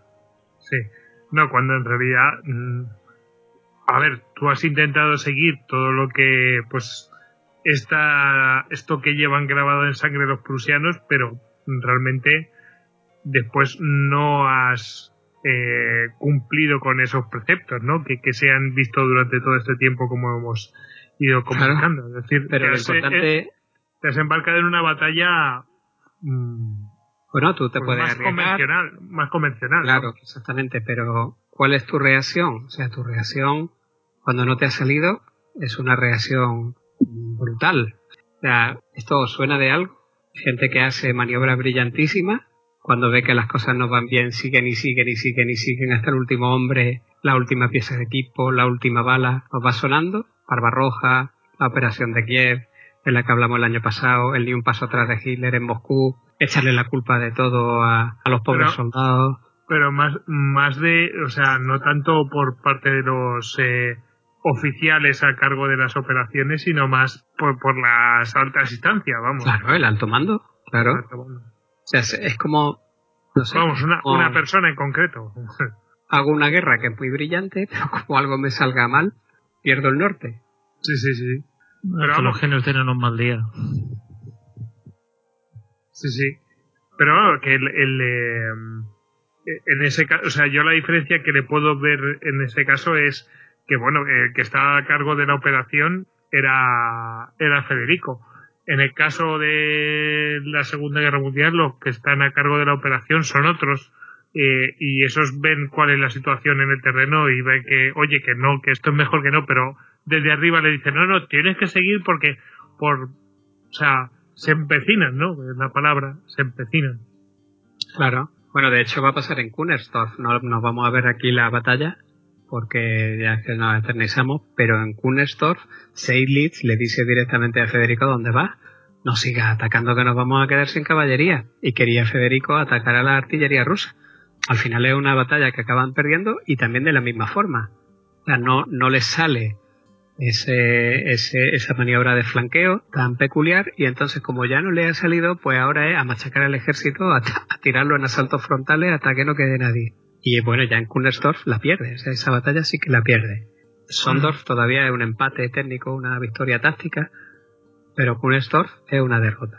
Bueno, bueno, pues eh, no sé si quieres comentar algo más de este, de, este, de esta batalla pero... No, pasamos, si queréis. La verdad es que eh, es eso, es... Pero mira, hasta ahora ha estado todo eh, como muy bien, ¿no? Eh, pues oye, mira, este método de flanqueo, qué bien, pero ¿y si no te sales, si te pillan, si ya te mm. conocen, que... Eh, ¿Qué pasa? Bueno, pues vamos a seguir adelante a ver qué pasa.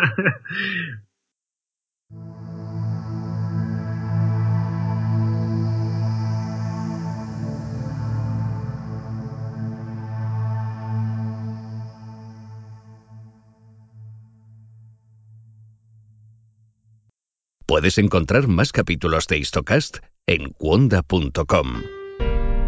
Y además, My fellow Americans, los hilos de Washington. People of Catalonia would stay with Spain. I think it would be foolish not to. Y hoy tienen la desvergüenza de volverme a preguntar que cuáles son sus necesidades, alcaldesa. To say, get that son of a bitch off the field right now. Saludos, les habla Dori Toribio desde la Casa Blanca. Vamos a resumir en los próximos minutos qué ha pasado en Washington en la última semana. Cuonda, la comunidad de podcast independientes en español.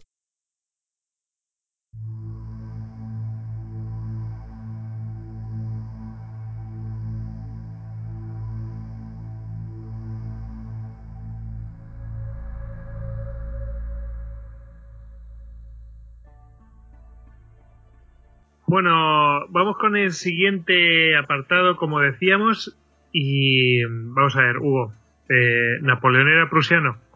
Pues casi, hablaba francés, pero mucho aire sí que le venía de Prusia. Después de, Federico, el ejército prusiano va a continuar siendo una máquina magníficamente engrasada, pero bueno, la falta de savia nueva en la, en la alta distancia y la ausencia de innovaciones respecto al cuerpo doctrinal que había dejado Federico pues hizo que su poder combativo pues fuese languideciendo paulatinamente hasta llegar a la catástrofe de 1806. Decir que los prusianos no estaban preparados para la guerra de 1806 es realmente decir poco. El ejército era una reliquia momificada, es decir, lo habían conservado todo tan bien de la época de Federico, pues que prácticamente no habían cambiado nada. Los sucesores de Federico el Grande habían preservado sus estándares de entrenamiento, las tácticas, el armamento, y además con tanto mimo, dice Sitino como una mosca fosilizada en ámbar. la metáfora me encanta. La formación lineal de tres hileras en dos escalones continúa siendo la doctrina prusiana y otro tanto sucedía también con el orden oblicuo. El mosquete era todavía del año 1754, es decir, que para 1806 probablemente fuera el peor de Europa, y pues siguen todavía aferrados a esas lentas columnas de suministro y depósitos que habían generado en sus guerras de Silesia, y además pues arrastrándose con una infinita cantidad de bagaje que pues se puede decir que la marcha a buen ritmo del ejército prusiano en 1806 quizás pudiese cubrir 16 o 17 kilómetros al día en un tiempo en el que la Gran Armée podía hacer 32. El problema más serio radicaba en sus comandantes. Se trataba de, de un grupo de hombres caducos, muchos de los cuales habían servido con Federico, o sea que imaginaros la edad que podrían tener, porque la guerra hacía ya 50 años de eso. El comandante de campo, por ejemplo, era el duque de Brunswick, que tenía 71, el principal asesor militar del rey, el general eh, von Mollendorf, tenía 82, y de los 142 generales del ejército, 77 habían sobrepasado los 60 años de edad. Aunque un puñado de oficiales más jóvenes sí que habían estado sugiriendo y pidiendo reforma, no habían logrado captar ni la atención del rey ni la de su gerontocracia militar. Así que bueno, la, siguiente gran innovación en toda esta evolución del modo de hacer la guerra, la verdad es que va a venir de un corso que se llama Napoleón. Incidentalmente va a ser un extranjero el que recoja y, e innove las tradiciones prusianas. Los prusianos nacen donde quieren. Exactamente, exactamente. Así que bueno, ¿cuál es el, salto sustancial que se produce entre la época de Federico el Grande y la época de Napoleón y que por tanto va a obligar a Napoleón a, innovar? Bueno, un, pues momento, un momento, eh, Hugo, antes de que entres con la respuesta a esa pregunta, Tony quería intervenir. Bueno, yo quería comentar rápidamente que ya el ejército prusiano, ya antes de Napoleón, tuvo el primer choque con la nueva forma de hacer la guerra por decirlo de una forma francesa, en 1792 en Valmy, en una batalla en ese intento por parte del ejército prusiano de liberar a Luis XVI y que bueno acaba en una derrota prusiana y en la cual pues un observador en el campo de batalla eh, que se llamaba Goethe dijo que era una batalla que acababa de ver cómo el mundo había cambiado. Claro, efectivamente, es que él se produce es consustancial a la propia revolución, como la revolución francesa es una revolución del pueblo y lo que está es defendiendo al pueblo contra los dueños, es decir, contra una familia que pretende poseerlo, pues el ejército de repente se vuelve masivo, se hacen ejércitos nacionales. Es como el pueblo en armas, es la denostada mili ya de hace un tiempo. Entonces, claro, de repente el pueblo, al defender su libertad, contra injerencia extranjera o contra lo que ellos estimen que puede ser una amenaza, pues resulta que eh, los ejércitos se vuelven enormes. O sea, pero enormes eh, para la época es realmente enorme. Es un ejército de ciudadanos soldados que están muy motivados, eh, que en contraposición con los, los, soldados profesionales, pues de los ejércitos absolutistas, pues no están interesados especialmente en una paga, luchan por un, por un ideal. Si los dejas por ahí sueltos, pues lo mismo no desertan. Entonces, claro, Napoleón tiene que encontrar la manera de gestionar estos ejércitos que son elefantiásicos cuando venimos de un modo de hacer la guerra de los siglos XVI, XVII y XVIII, pues que básicamente eran una serie de formaciones que no pasaban del regimiento y que todas ellas tenían como mucho un jefe de ala y un jefe general.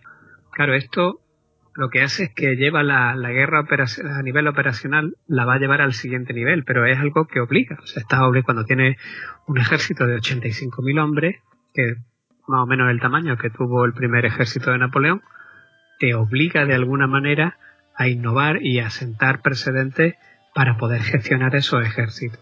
Entonces, ¿Napoleón qué hace? Pues que articula un sistema de mando y control que todavía se utiliza hoy en día que es el de las unidades superiores al regimiento, es decir, las divisiones, los cuerpos de ejército y los ejércitos.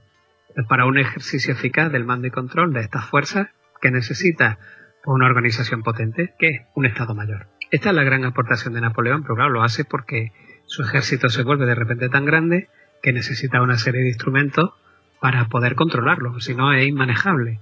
Claro, los estados mayores son las neuronas del ejército, los encargados de la transmisión de órdenes y de la, de la retroalimentación de las necesidades de las unidades inferiores, es decir, la conexión entre las tropas sobre el terreno y la camarilla del alto mando supremo.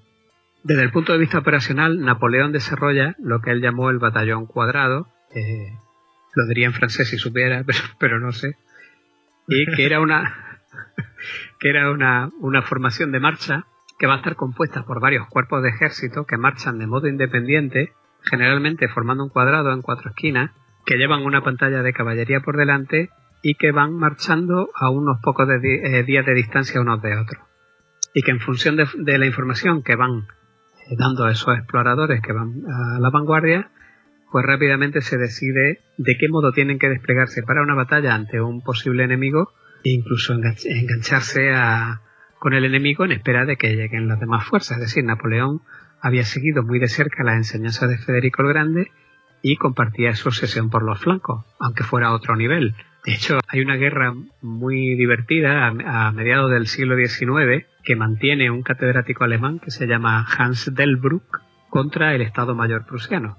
Entonces, cada vez que el Estado General Mayor prusiano se acaba por una serie de estudios sobre la batalla de Federico y tal y cual, todo muy orgulloso, pues Hans Delbruck solía sacar otra que le echaba abajo todo, vamos, socándole el mito, ¿no? Eh, Esto es lo que se dio en llamar la Federkrieg, la guerra de Federico, uno denostándolo y otro ensalzándolo. ¿no? Bueno, pues Hans Delbruck, por ejemplo, en uno de estos de estas respuestas que le daba el Estado Mayor General prusiano, pues para simpático puyaso, pues le, les dijo, por ejemplo, Napoleón buscaba la hegemonía de Europa e incluso el imperio universal.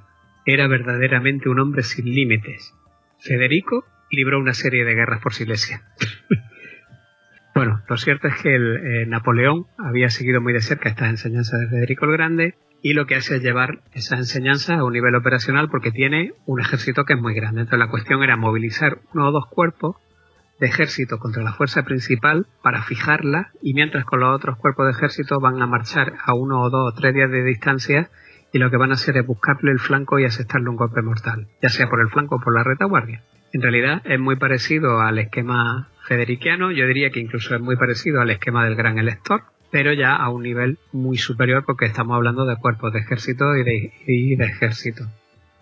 Visto así, el, ejército prusiano de 1806 no tenía nada que hacer contra la Gran Armée, era un ejército del siglo XVIII, que era como los del siglo XVII o los del siglo XVI, formaciones integradas, pues nada más que por regimiento de, menor número de efectivos y sin Estado Mayor. Una figura que ya era claramente del pasado. Así que la derrota de Jena Auerstadt pues fue una gripe que había que pasar y la verdad es que pues la pasaron.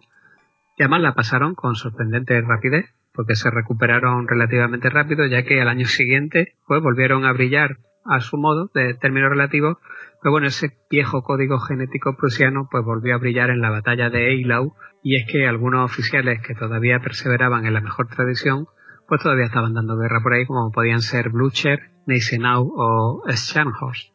Blücher, el de toda la vida. Claro, y los otros dos también, además de ser acorazados de la Kriegsmarine. ok, ok. Bueno, pero, pero este momento chungo que, han tenido, ¿no? Eh, tan oscuro, pues, eh, pues va a pasar y va a haber una, pues una recuperación, aunque estoy viendo hacia dónde van.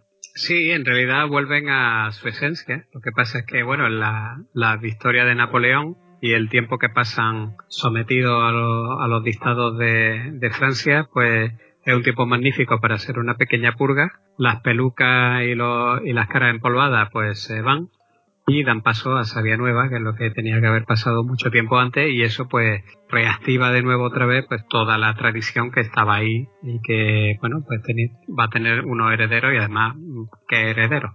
Así que, para empezar por el principio, en enero de 1807, con Napoleón acantonado en Polonia, pues hace su aparición en Prusia el ejército ruso a las órdenes del general Bennigsen, que trató de establecer contacto con un cuerpo prusiano que quedaba, que era el del Stock, el último, y Napoleón se pone inmediatamente en marcha con sus cuerpos de ejército y tras una serie de maniobras orquestales en los campos nevados prusianos, porque fue una batalla muy dura en la nieve, pues quedaron los dos ejércitos frente a frente el 7 de febrero en una aldea que se llama Preusig-Eylau, Numerosas fuentes describen la batalla de Eylau como un encuentro infernal sobre un terreno de lago, ríos congelados, montículos de nieve de hasta metro y medio de altura y que hacía que los movimientos más simples de hombre y caballo pues se convirtiesen en una pesadilla.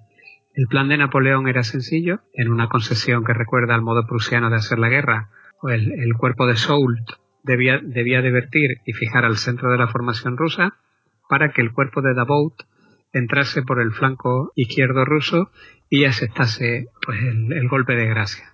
Una maniobra de aniquilación. ¿Por qué? Porque si se producía esa derrota y Davout lograba noquear la izquierda rusa, lo que iba a hacer es cortar la línea de comunicación del ejército con Rusia, con lo cual los rusos no tendrían donde retirarse y acabaría todo en una batalla de aniquilación. Napoleón reserva también una masa de decisión integrada por el cuerpo de Augereau y la caballería de Murat, es decir, es una fuerza que en el momento decisivo tiene que lanzarla para noquear la batalla y sin embargo los problemas van a empezar pues, bien pronto, desde primera hora para Napoleón. La sincronización de las distintas fuerzas está en peligro desde el primer momento. Se estimaba que Davout no llegaría a tiempo al flanco izquierdo ruso por el pésimo estado de los caminos. Otro ejemplo más de qué es lo que pasa cuando un ejército altamente profesionalizado de Europa occidental se tropieza con las condiciones ambientales de Europa Oriental, algo que tendría ocasión de ver mejor en Rusia, Napoleón, y que los alemanes también tendrían ocasión de ver en 1941, y es lo que Clausewitz denomina en su libro 1 de, la guerra el factor país. Si volvemos a la batalla, Davout tarda, no va a llegar en el momento en el que Napoleón había previsto que debía llegar, entonces claro, la diversión en el centro se está agotando, con lo cual Napoleón tiene que sacar al cuerpo de Auguero de la reserva y lanzarlo contra la izquierda rusa para que vaya abriendo camino. Mientras tanto. Pero pasa algo muy parecido a lo que acabamos de ver en la batalla de Sondorf, que es que con el humo, la ventisca, la nieve y el polvo, etcétera, Augerau, como le pasó a Konitz, se despista y en vez de ir hacia la izquierda rusa se va directo hacia el centro. Se desorienta y se va hacia el centro, con lo cual se da de bruces con el centro ruso, que además estaba poco tocado y era donde estaba toda la artillería rusa, y claro, el desastre es absoluto porque los, los rusos abren fuego a quemarropa con botes de metralla a menos de 100 metros y claro, las columnas compactas francesas es que las hace picadillo totalmente.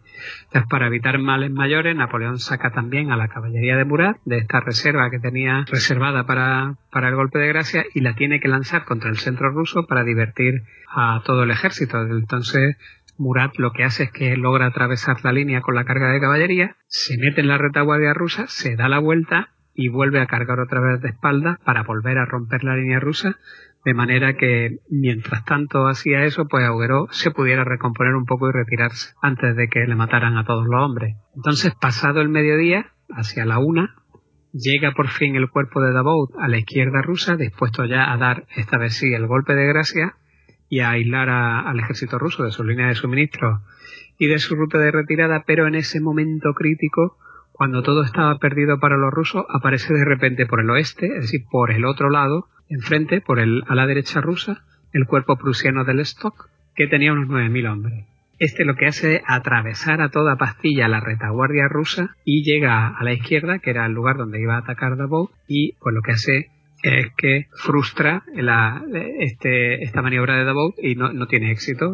el ejército francés no logra dar el golpe de gracia. Lo gracioso de todo es que cuando estaba llegando el cuerpo del stock, Bennigsen, que es el general ruso, lo primero que dice es, hombre, qué bien que llegan los prusianos, y lo que quería era dividir los 9.000 hombres para repartirlos por distintos sitios del frente donde él creía que había que tapar huecos. Pero el segundo del stock, digamos entre comillas el jefe del Estado Mayor, pero todavía no, porque Prusia todavía no había creado el Estado Mayor, no es, ni, no es nada más ni nada menos que Scharnhorst. Y claro, Scharnhorst le dijo al Stock ni hablar ellos llevan el código genético prusiano y por supuesto el cuerpo de entero tiene que ir y aplicar la máxima potencia de fuego en el punto de contacto. Es decir, en la, táctica de Federico el Grande, con lo cual, ¿dónde está el mayor peligro? Pues el Davout en la izquierda. Pues nos vamos a ir con toda la potencia de fuego disponible a frustrar la maniobra que es realmente la amenaza de la batalla.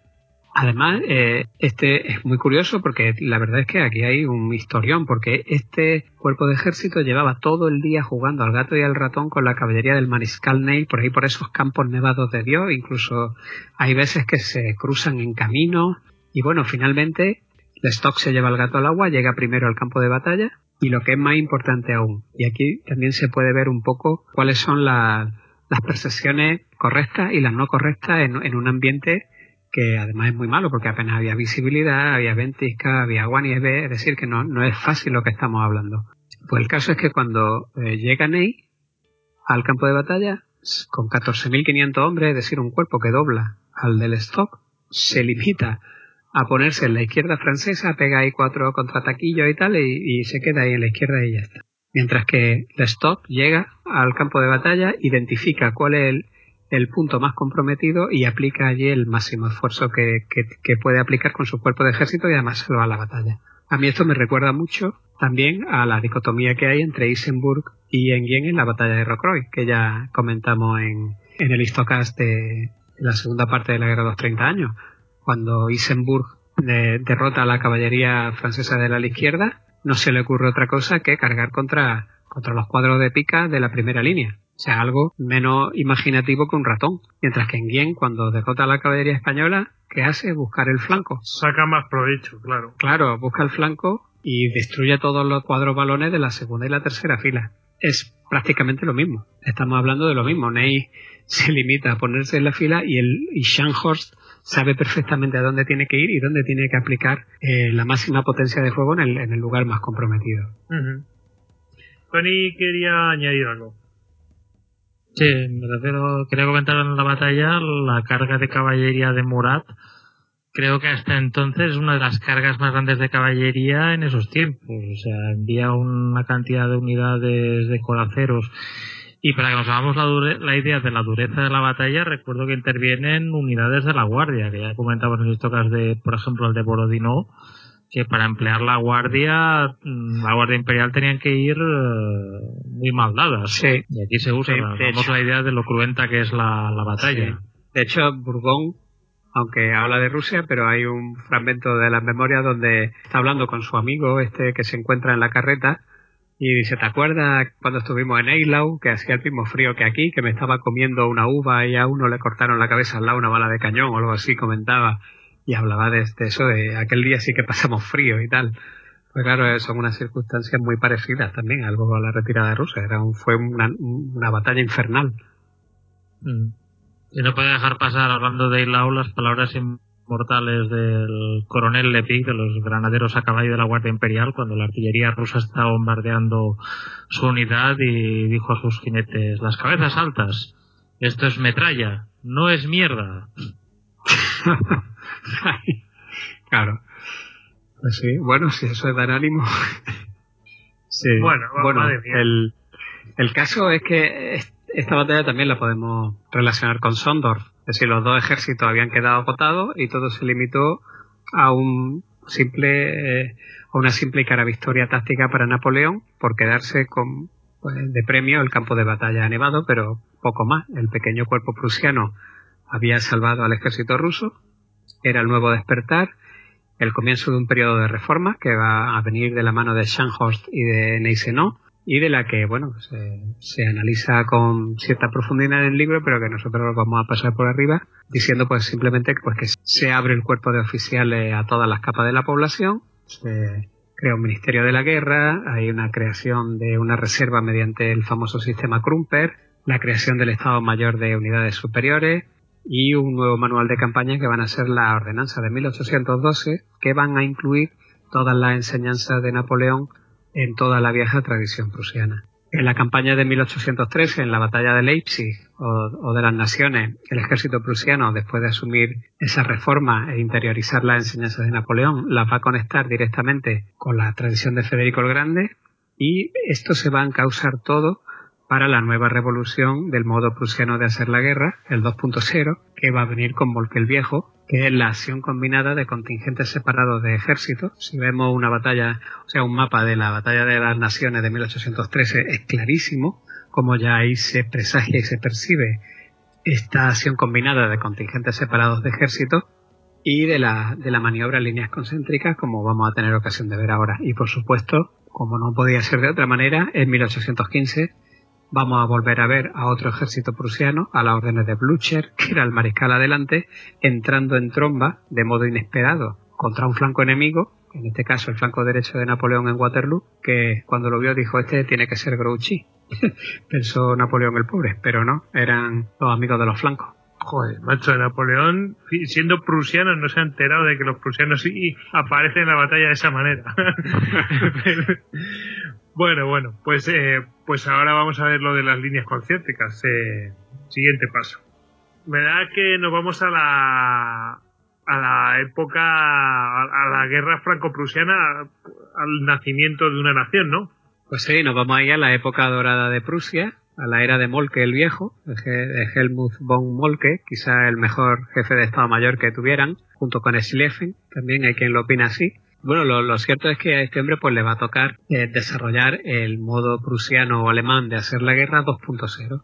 ¿Por qué? Pues porque en la segunda mitad del siglo XIX eh, pues es una época de grandes cambios, que son cuatro por encima de todo. Bueno, son cambios sociales y cambios de todo tipo, pero bueno, los que afectan a, a la parte militar son por encima de todo cuatro. La aparición del fusil, la aparición del ferrocarril, la aparición del telégrafo y la aparición de los ejércitos digamos, hipermasivo. O sea, si, Napoleón ya se había encontrado con ejércitos masivos, ahora Molke se van a encontrar con ejércitos que son hipermasivos.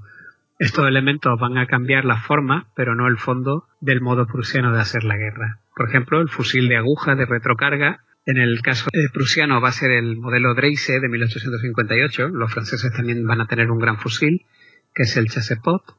Bueno, pues este fusil aumenta por 10 la potencia de fuego que había anteriormente. Pegamos un salto de, pues, a por 10 lo que convertía los asaltos tradicionales de infantería en auténticas carnicerías. No hablemos ya de cuando empiecen a instalarse las ametralladoras. Luego, por otra parte, tenemos el ferrocarril, que añadía una capacidad de transporte inusitada y que eliminaba ese odioso problema de los lentos trenes de bagaje y el telégrafo pues que facilitaba las comunicaciones y aunque su, naturaleza es más bien rígida todavía en esa época, en esa época y en todas, pues eh, lo cierto es que solo tenía cierta eficiencia militar para el que defendía. Y el problema mayor y el que redunda en todos los demás es el de los ejércitos que se han vuelto absolutamente masivos. Y eso entraña realmente una cantidad infinita de problemas.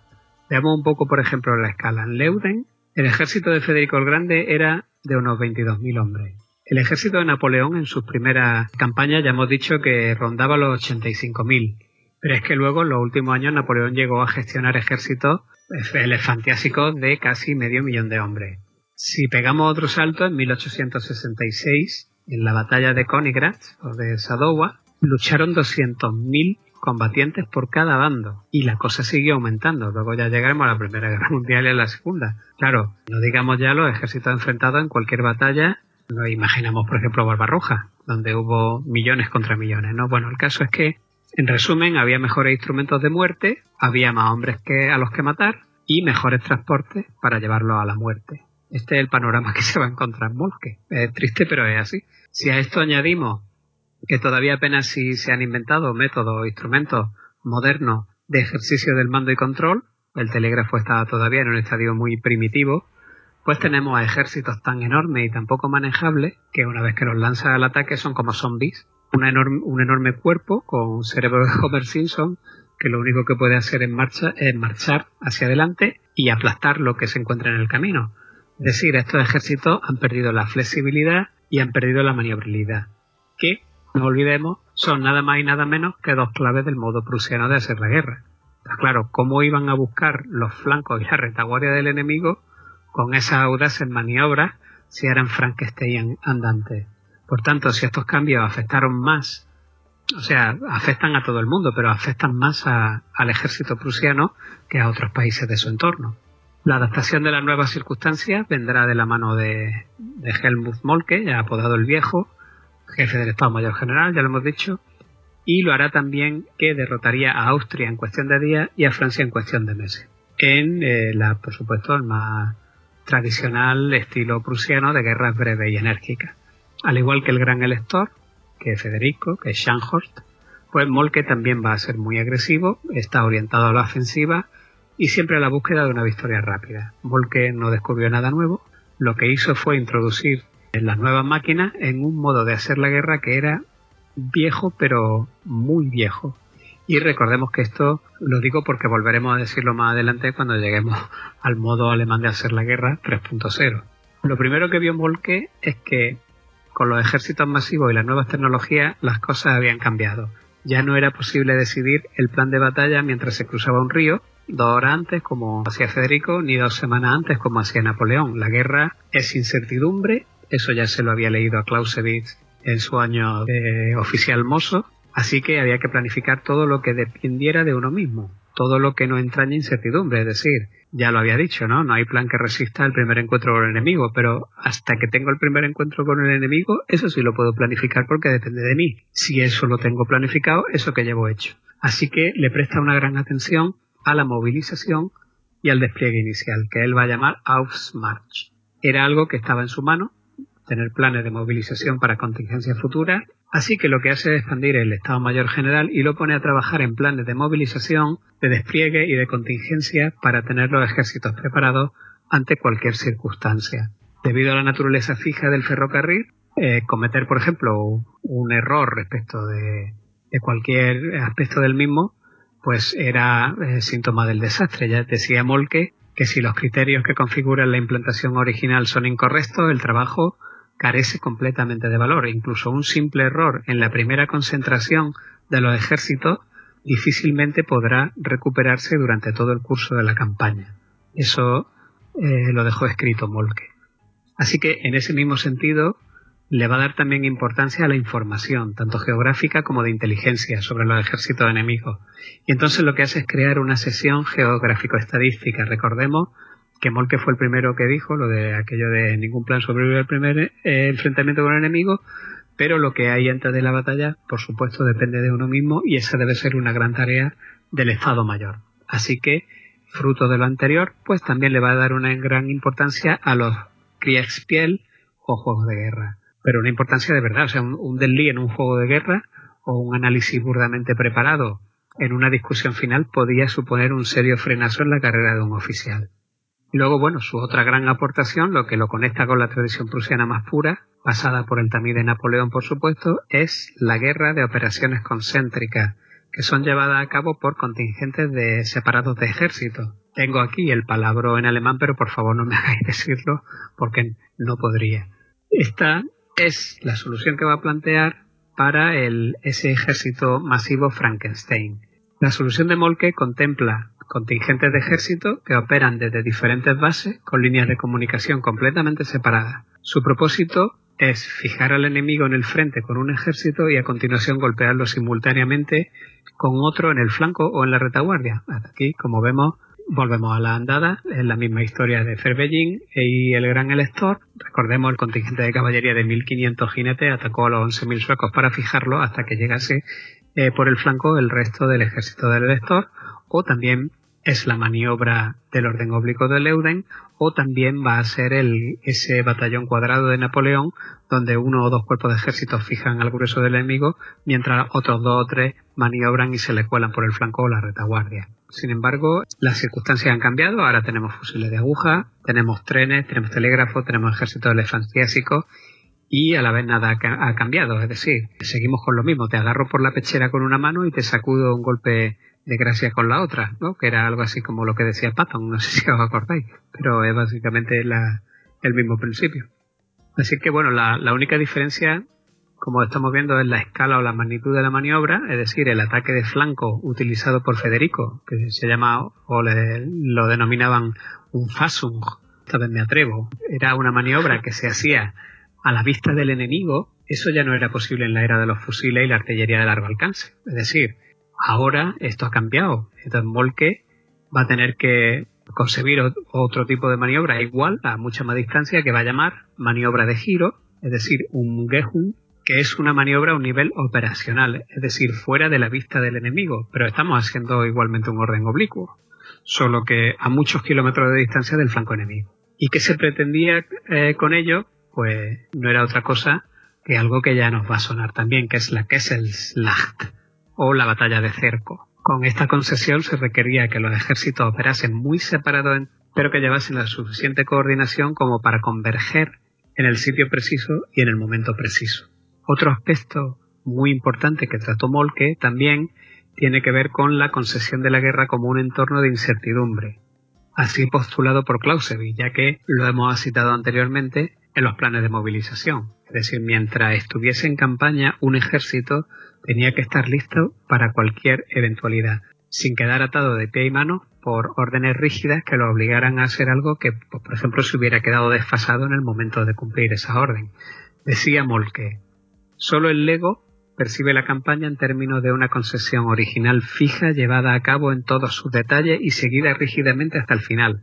Así que su solución fue algo que había acabado recibiendo el nombre de Auftragstaktik, que es lo que en español se dice táctica de misión tipo, el comandante concebía una misión, que es la Auftrag, la explicaba en una orden concisa y clara y a continuación dejaba los métodos y los medios de conseguirla a la discrecionalidad del oficial sobre el terreno. En este sentido decía Molke, uno hace bien en no ordenar más de lo que sea absolutamente necesario y de evitar la planificación más allá de las situaciones que uno pueda prever. Vemos aquí otra vez de nuevo la incertidumbre. Estas cambian muy rápidamente en la guerra estas situaciones, se refiere, rara vez tendrían éxito en su ejecución órdenes dadas con mucha antelación y en detalle. Esto afecta a la confianza del comandante subordinado y le da a las unidades una sensación de incertidumbre cuando las cosas suceden de modo diferente a lo que la orden del alto mando había previsto. Entonces, claro, para Molke la regla básica era que mientras más alta fuese la autoridad, más breve decía y general debía ser la orden.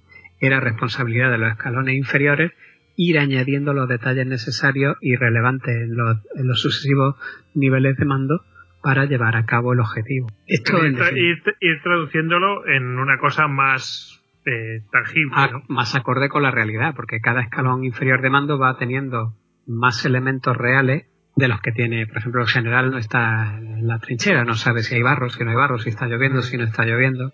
Es algo que, que, siempre se ha comentado de Napoleón, que decía no sé qué y los otros traducían en realidad, ¿no? Su, claro. eh, claro, por eso dice que mientras más graduación, más simple tiene que ser. De hecho, se dan casos, eh, durante la, la, guerra con Austria, se dan casos de ejércitos completos de los que no hay noticia en, en dos, tres y cuatro días que es algo impensable, ¿no? Pero Funcionan bueno, de manera autónoma casi.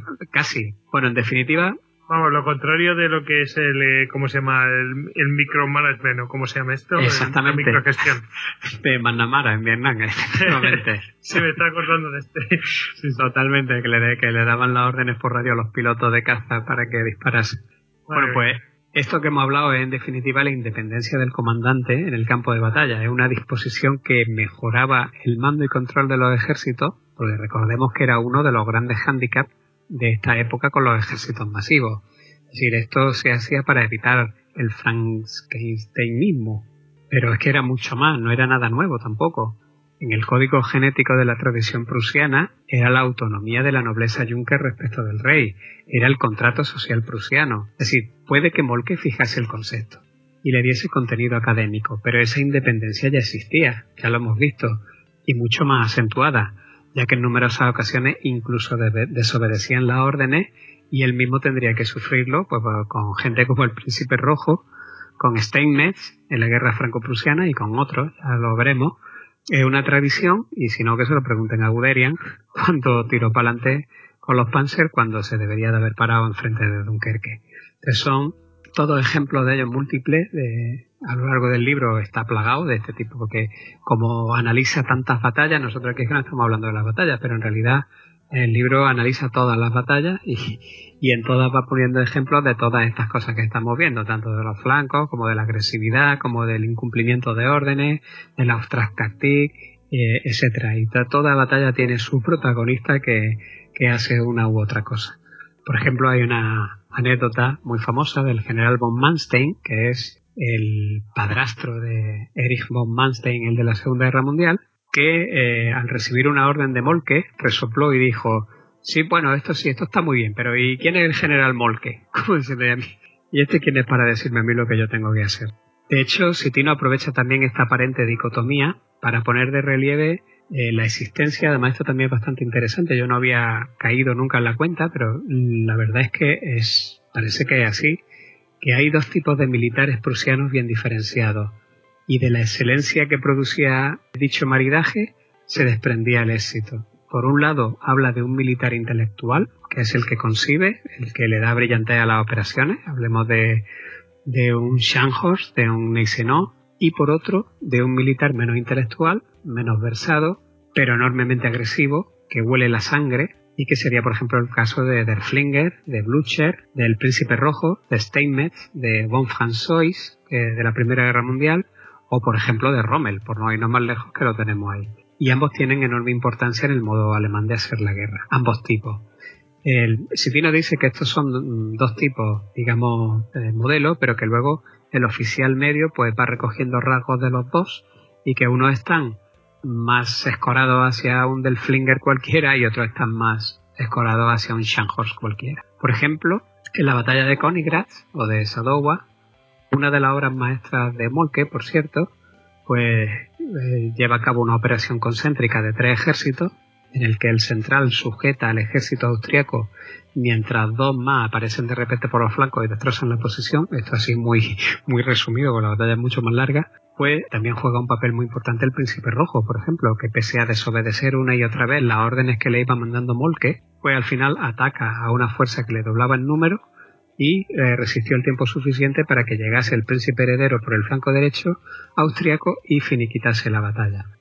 Otro caso de esta mezcla de agresividad, independencia, osadía, temeridad y hasta incumplimiento, pues es la del, ejército del general Steinmetz, eh, ya en la guerra franco-prusiana, en las vísperas de la batalla de Maslatus, pues, eh, como venía siendo habitual, Molke había conseguido una operación concéntrica contra Metz, donde eh, pues se retiraba el ejército francés después de un avance, eh, digamos, propagandístico que había hecho hacia Saarbrücken en París para, para que los periódicos pudiesen acallar un poco el temor de la población. Va, el ejército francés avanza hacia, Saarbrücken y se va retirando poco a poco hacia Metz. Entonces el ejército alemán, que se componía de tres ejércitos, el primero al norte, a la hora de, a las órdenes de Steinmetz, luego el segundo en el centro a las órdenes del príncipe rojo y el tercero en Alsacia a las órdenes del príncipe heredero. Bueno, pues la progresión de Steinmetz debía ser de noreste a sureste, busca de Metz, la del príncipe rojo por debajo. Su progresión debía ser de este a oeste y la del príncipe heredero que viene desde abajo desde Alsacia pues tiene que ser de sureste a noreste.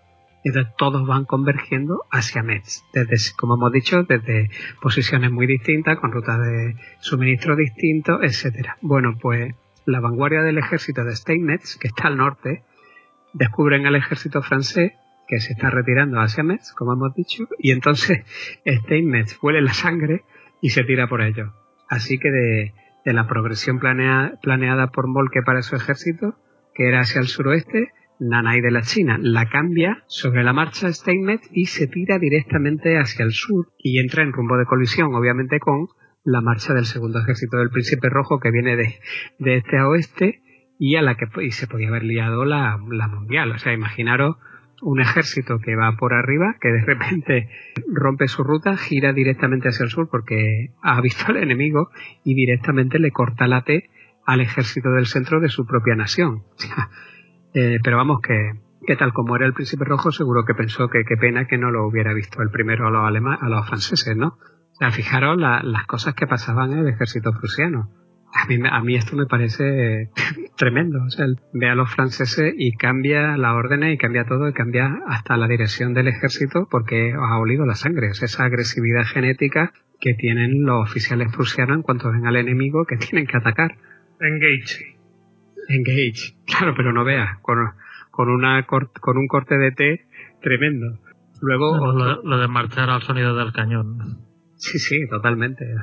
Pase lo que pase, porque se podría haber liado en los caminos un atasco monumental. Cuando ya están chocando dos ejércitos prusianos, hubieran.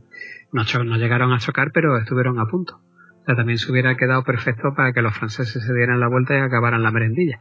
Entonces, ese tipo de cosas también hay que tenerlas en cuenta. Por ejemplo, otro caso sonado es el del general von François durante la campaña de Tannenberg en el frente del este de la Primera Guerra Mundial. La defensa de Prusia Oriental estaba a cargo de un solo ejército alemán, el octavo, a la orden de von Prittwitz, e integrado por cuatro cuerpos de ejército, entre los que estaba el primer cuerpo de ejército de élite, el general von François. Bueno, pues ante la llegada del primer ejército ruso, el Estado Mayor planifica una especie de batalla de canas, es decir, van a fijar a los rusos con un cuerpo de ejército en el centro, en Gumbinen, y lo van a intentar aniquilar entrándole con los otros dos eh, por los flancos. Pero, este aquí que la vanguardia del cuerpo ejército del general von François detecta a los rusos. Así que von François huele la sangre y se tira por ellos, por su cuenta. Claro, ni planes de ejército, ni Estado Mayor, ni nada. Entonces, claro, están preparándole una trampa al ejército ruso y este de repente se tira a por los rusos sin, sin, sin oír eh, ninguna directriz ni nada. Claro, envía, además envía un cable al general Pripyat en el que le decía, mientras más cerca de Rusia ataque al enemigo, menos riesgo habrá para el territorio alemán. ¡Hala! Y pelillo a la mar. El tío se tiró en tromba al ataque contra los rusos y, eh, casi echa a perder todo el plan alemán. Y claro, con esto va a dar lugar a la batalla de Staluponen, que es un éxito táctico que bien podría haber hecho descarrilar también toda la operación, ¿por qué no? Y le pasó algo por esta insubordinación, pues sí, lo ascendieron y lo destinaron al oeste. En una conversación con el Kaiser Guillermo, se cuenta que el emperador le dijo, ahora, con la ayuda de Dios, François hará un buen trabajo aquí también, pero contrólate, eres demasiado independiente. Así que, asunto Contrólate. Me encanta, contrólate. Pero vamos, que desobedeció una orden y no pasó nada. O sea, estuvo a punto de echar por alto todo, todo el plan de, del octavo ejército alemán y no pasó nada. Sí, pero como a, lo mejor los, los, es tan tradicional toda esa forma de actuar que, bueno, pues se, se, soporta. Y ya está. Claro, bueno, ¿y qué podemos decir de Rommel y su campaña en el norte de África? Que la orden eran contener a los británicos y asegurar Libia y el tío, vamos, si, si, si no le hubieran faltado los suministros, se, hubiera parado en el Indo a lo mejor a pedir, a pedir instrucciones nuevas o algo así. En el, en el Indo. O sea que esto que estamos viendo que son comportamientos que se repiten una y otra vez en distintos siglos, en distintas campañas, eh, en, distintos territorios, pero, pero siempre hay un elemento común, que, que son herederos de los prusianos.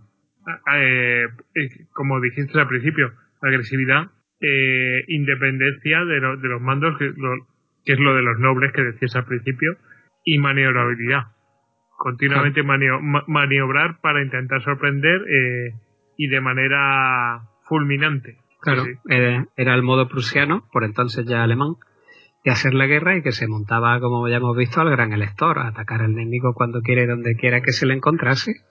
Y bueno, otros reinos y ejércitos pues podían calcular fríamente las probabilidades, decidir un curso de acción basado en un conteo de efectivos, cañones del enemigo, en un estudio del terreno, de la situación estratégica, estratégica general, pero el oficial prusiano se esperaba que atacase. Como Federico el Grande había afirmado en numerosas ocasiones, el ejército prusiano siempre ataca, incluso cuando las probabilidades parezcan estar en contra de él. De hecho, así es como operaba y como operaría siempre el, el, mando a nivel operacional en el ejército prusiano alemán. Si el enemigo estaba ahí, se atacaba y esperaba que las divisiones y los cuerpos y los ejércitos vecinos acudiesen en tu ayuda al sonido de los cañones, pero, pero tú por lo pronto atacabas. Bueno, pues eh, ahora nos toca pasar eh, otra etapa, la Primera Guerra Mundial. Aquí lo que pasa es que yo creo que no va a haber, bueno, quizá inicialmente algo, ¿verdad? Claro, es que mm, vamos a hablar menos porque es que si no nos acabaríamos eternizándonos. Yo aquí destacaría dos cosas. La primera eh, dos cosas que me han parecido interesantes, sobre todo la primera, que es que el plan Schlieffen no existe, nunca existió. El no lo demuestra. Joder, no está, engañado todo el rato y me habéis engañado vosotros. No hay tal documento, no existe. No existe, no hay documentación de eso, o sea, no, no, hay nada de nada. Bueno, hay un esbozo de 1905, de 1906, pero es un, no es ni siquiera un documento oficial, es un escrito de Schlieffen cuando además estaba ya hasta retirado y todo. O sea, no, en realidad no hay nada, es humo. Además, es muy interesante la semblanza que hace de Schlieffen, Citino. Mm, él lo considera el, máximo exponente del Estado Mayor General, alemán o prusiano, el, el más brillante de todos. Es bastante interesante y el análisis del mito es que no tiene desperdicio. Como no, pues tiene lugar en la Alemania derrotada. O sea, esto, este mito surge en 1920 en la Alemania derrotada. A alguien hay que echarle la culpa. Y claro, luego hablamos del yo no fui, yo no fui de los generales alemanes de la Segunda Guerra Mundial, pero es que aquí está pasando una cosa muy parecida. Esta vez no había un Hitler a quien echarle la culpa, pero sí estaba ahí el, agraciado, pues era el pobre Molke, Molke el joven. Que, claro, ¿por qué? ¿Cómo se lo montan? Pues, ¿cómo le echan la culpa? Porque había hecho variaciones del plan Schlieffen, que ese sí que era infalible.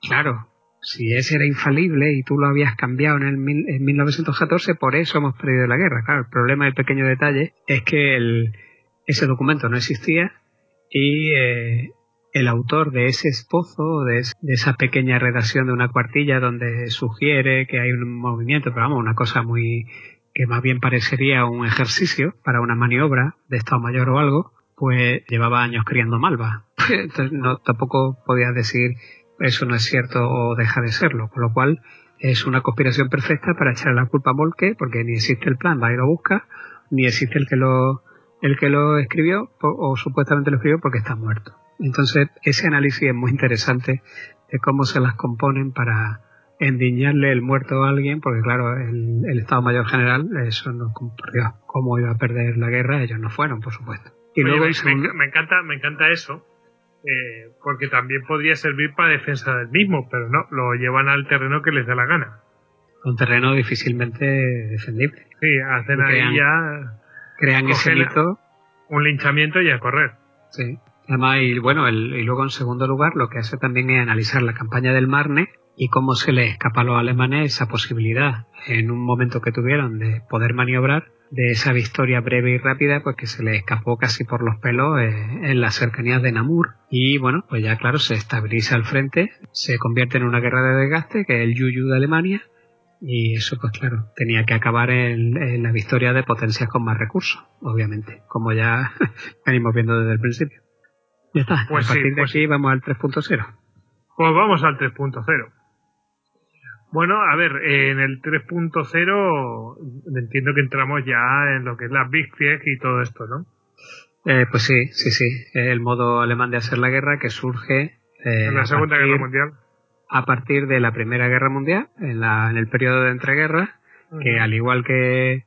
Cuando hablamos de Guderian y todo eso, pues. Eh, claro, se, ah, de nuevo tiene que haber una reestructuración eh, por el ambiente reinante sin cambiar los, los, viejos principios, pues como le pasó a Napoleón, que de repente se encuentra en un ejército más grande y tiene que inventar el Estado Mayor y, la, y las unidades eh, a nivel operacional, pues como a Molke, que se encuentra el ferrocarril, el fusil de aguja, ejército elefantiásico y el telégrafo y tiene que inventar pues un, un método de mando y control, operaciones concéntricas, separar los ejércitos para poder maniobrar, etcétera, eh, después de la Primera Guerra Mundial, con todos los eh, nuevos elementos tecnológicos de los que se dispone, pues lo que se va a hacer es volver a construir utilizando esa tecnología, pero sin perder de vista esos viejos principios prusianos que se remontan al gran elector. Así que bueno, después de la segunda gran evolución del modo prusiano de hacer la guerra de Molke,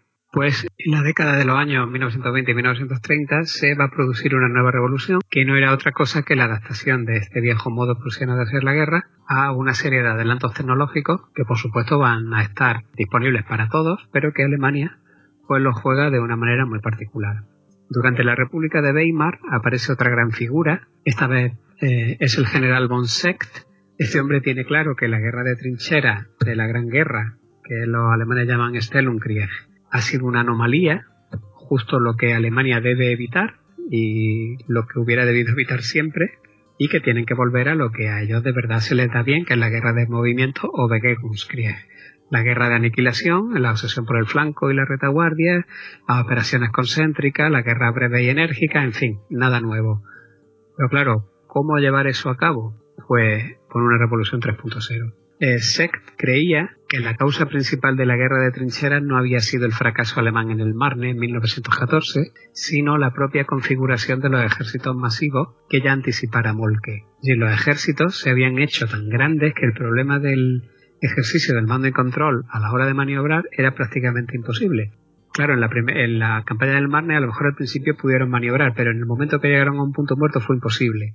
Precisamente por, por eso se habían convertido en verdaderos Frankenstein. O sea, eran masas de ciudadanos uniformados a medio adiestrar que eran carne de cañón de las nuevas tecnologías. Así que, para volver a las viejas tradiciones prusianas, lo que hace es concebir un ejército más pequeño, además le venía genial, porque el Tratado de, de, Versalles efectivamente le había dejado un ejército más pequeño, pero él cree que ese ejército más pequeño tiene que ser muy especializado y estar muy profesionalizado.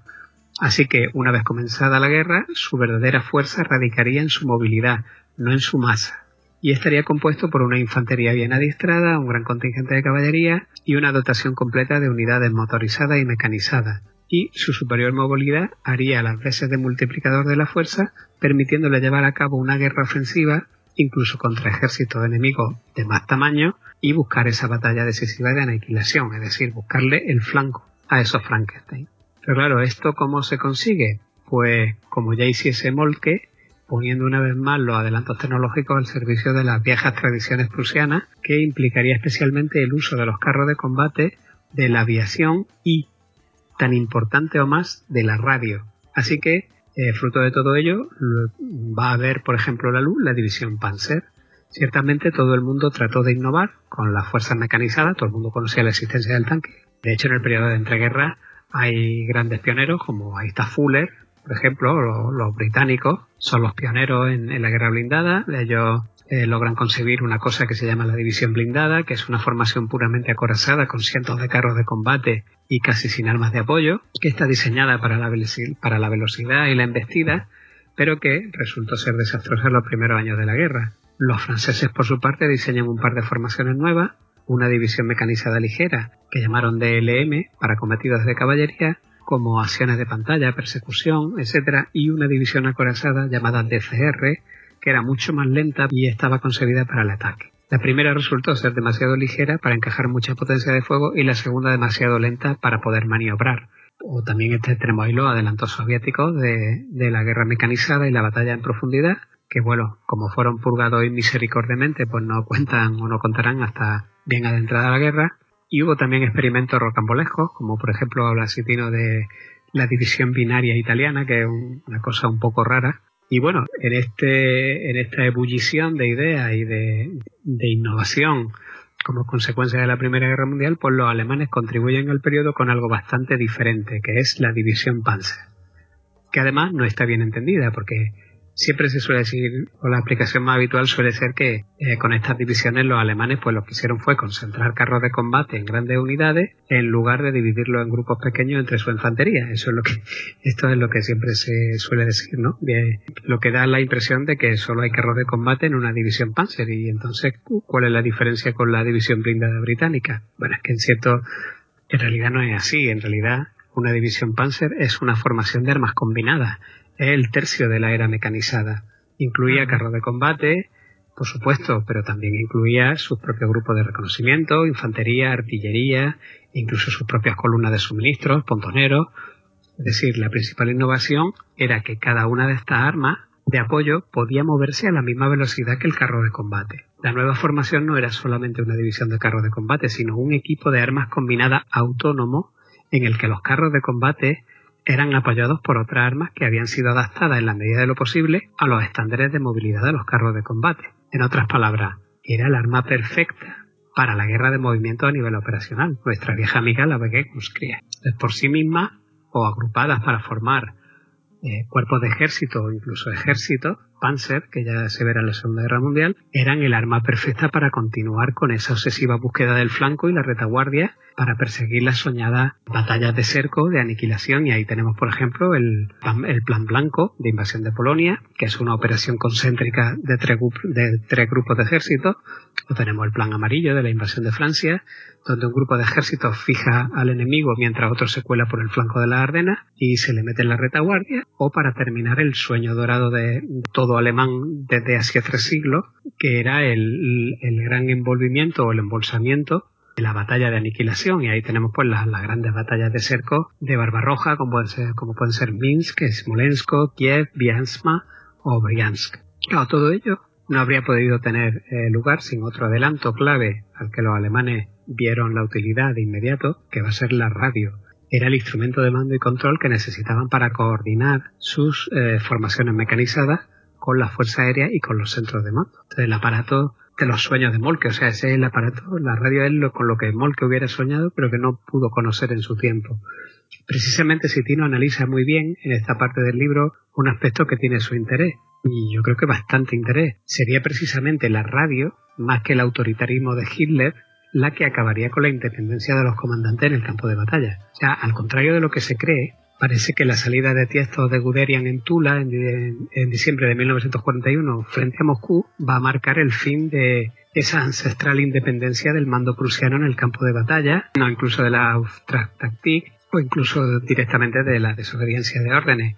Puede que sí, pero lo cierto es que en las operaciones modernas de armas combinadas, donde tiene unidades mecanizadas sobre el terreno con otra aérea operando en la misma zona, las artilleras, etcétera, etcétera, necesitas una gran sincronización y una gran coordinación y una salida de tiesto al estilo Steinmetz o Von François pues realmente sería desastrosa. Claro, impide que te apoyen y que, y que, se, y que se coordinen esas, fuerzas. Sería auténticamente desastroso. Tú te sales de ahí, pero claro, eh, si no te acompañan las fuerzas que tienen que ir contigo, pues Claro, se esperando un ataque de la aviación, o una preparación artillera, una, o, si desobedeces y te, sales con la brava, claro. te dejan, bueno, sí, tú vete por allí, pero ahí te quedas. El resto nos quedamos por aquí que tenemos órdenes. Claro. Entonces, yo me parece también una, una observación bastante brillante de la que hace Citino de que realmente esa independencia ancestral prusiana desaparece más debido a la radio y a la necesidad de, coordinación de fuerzas de, un ejército moderno tecnológicamente muy avanzado que al autoritarismo de Hitler.